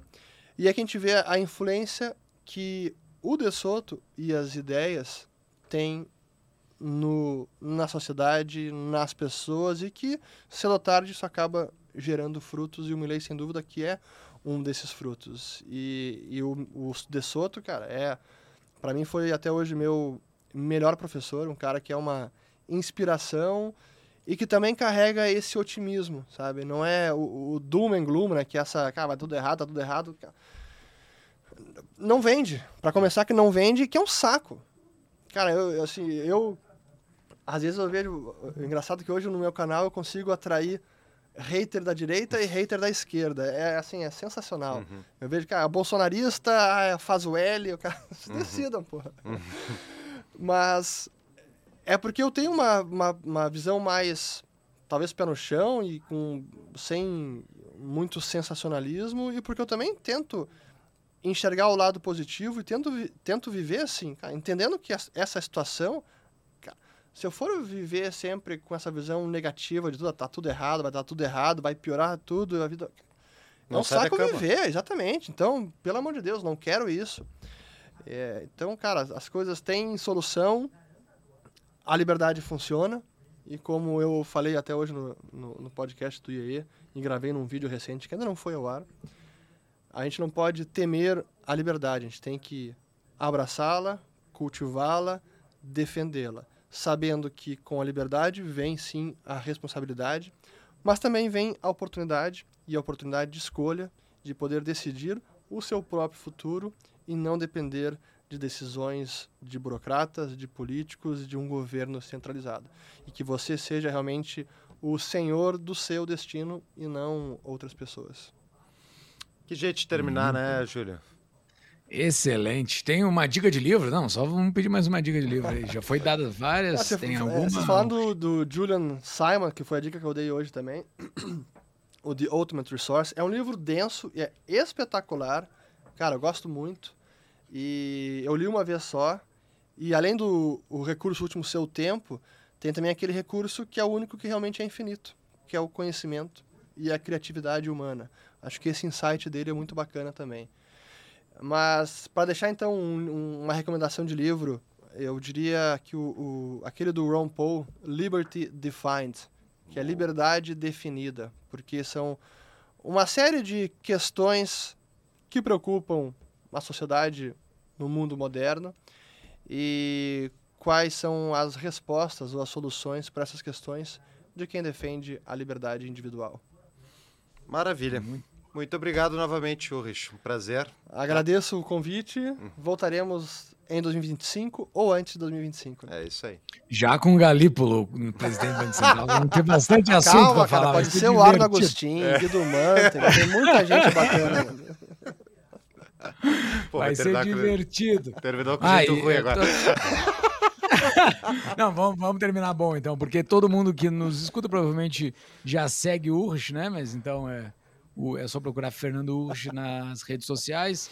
Nos sigam no Tapa da Mãe Invisível, quem está vindo pelo canal do Urch. Uh, Tapa da Mãe Invisível em todos os canais também. Uh, entre no Follow the Money também, né? O, eu entrei no Follow the Money agora. Eu membro um do canal. É, eu sou membro, agora sou patrão do Urch. Uh, isso é um investimento, eu acho que gostei bastante do que eu já vi, mas tem muito conteúdo, então haja tempo para ver tudo que tu já produziu ali. Então, Excelente. mas estou indo. E, e, é isso, e seja é também membro da nossa comunidade, né, Fux? tapadomainvisível.com.br barra comunidade, seja membro da nossa comunidade. Era isso? Era então, é, tem bastante coisa para se fazer pela liberdade no Brasil, né? É isso aí. E é, a luta é permanente, sempre guarda elevada, o preço da liberdade é eterna vigilante. Sigamos vigilantes em defesa da liberdade. Maravilha. Até mais, Prazer pessoal. falar contigo, cara. Obrigado.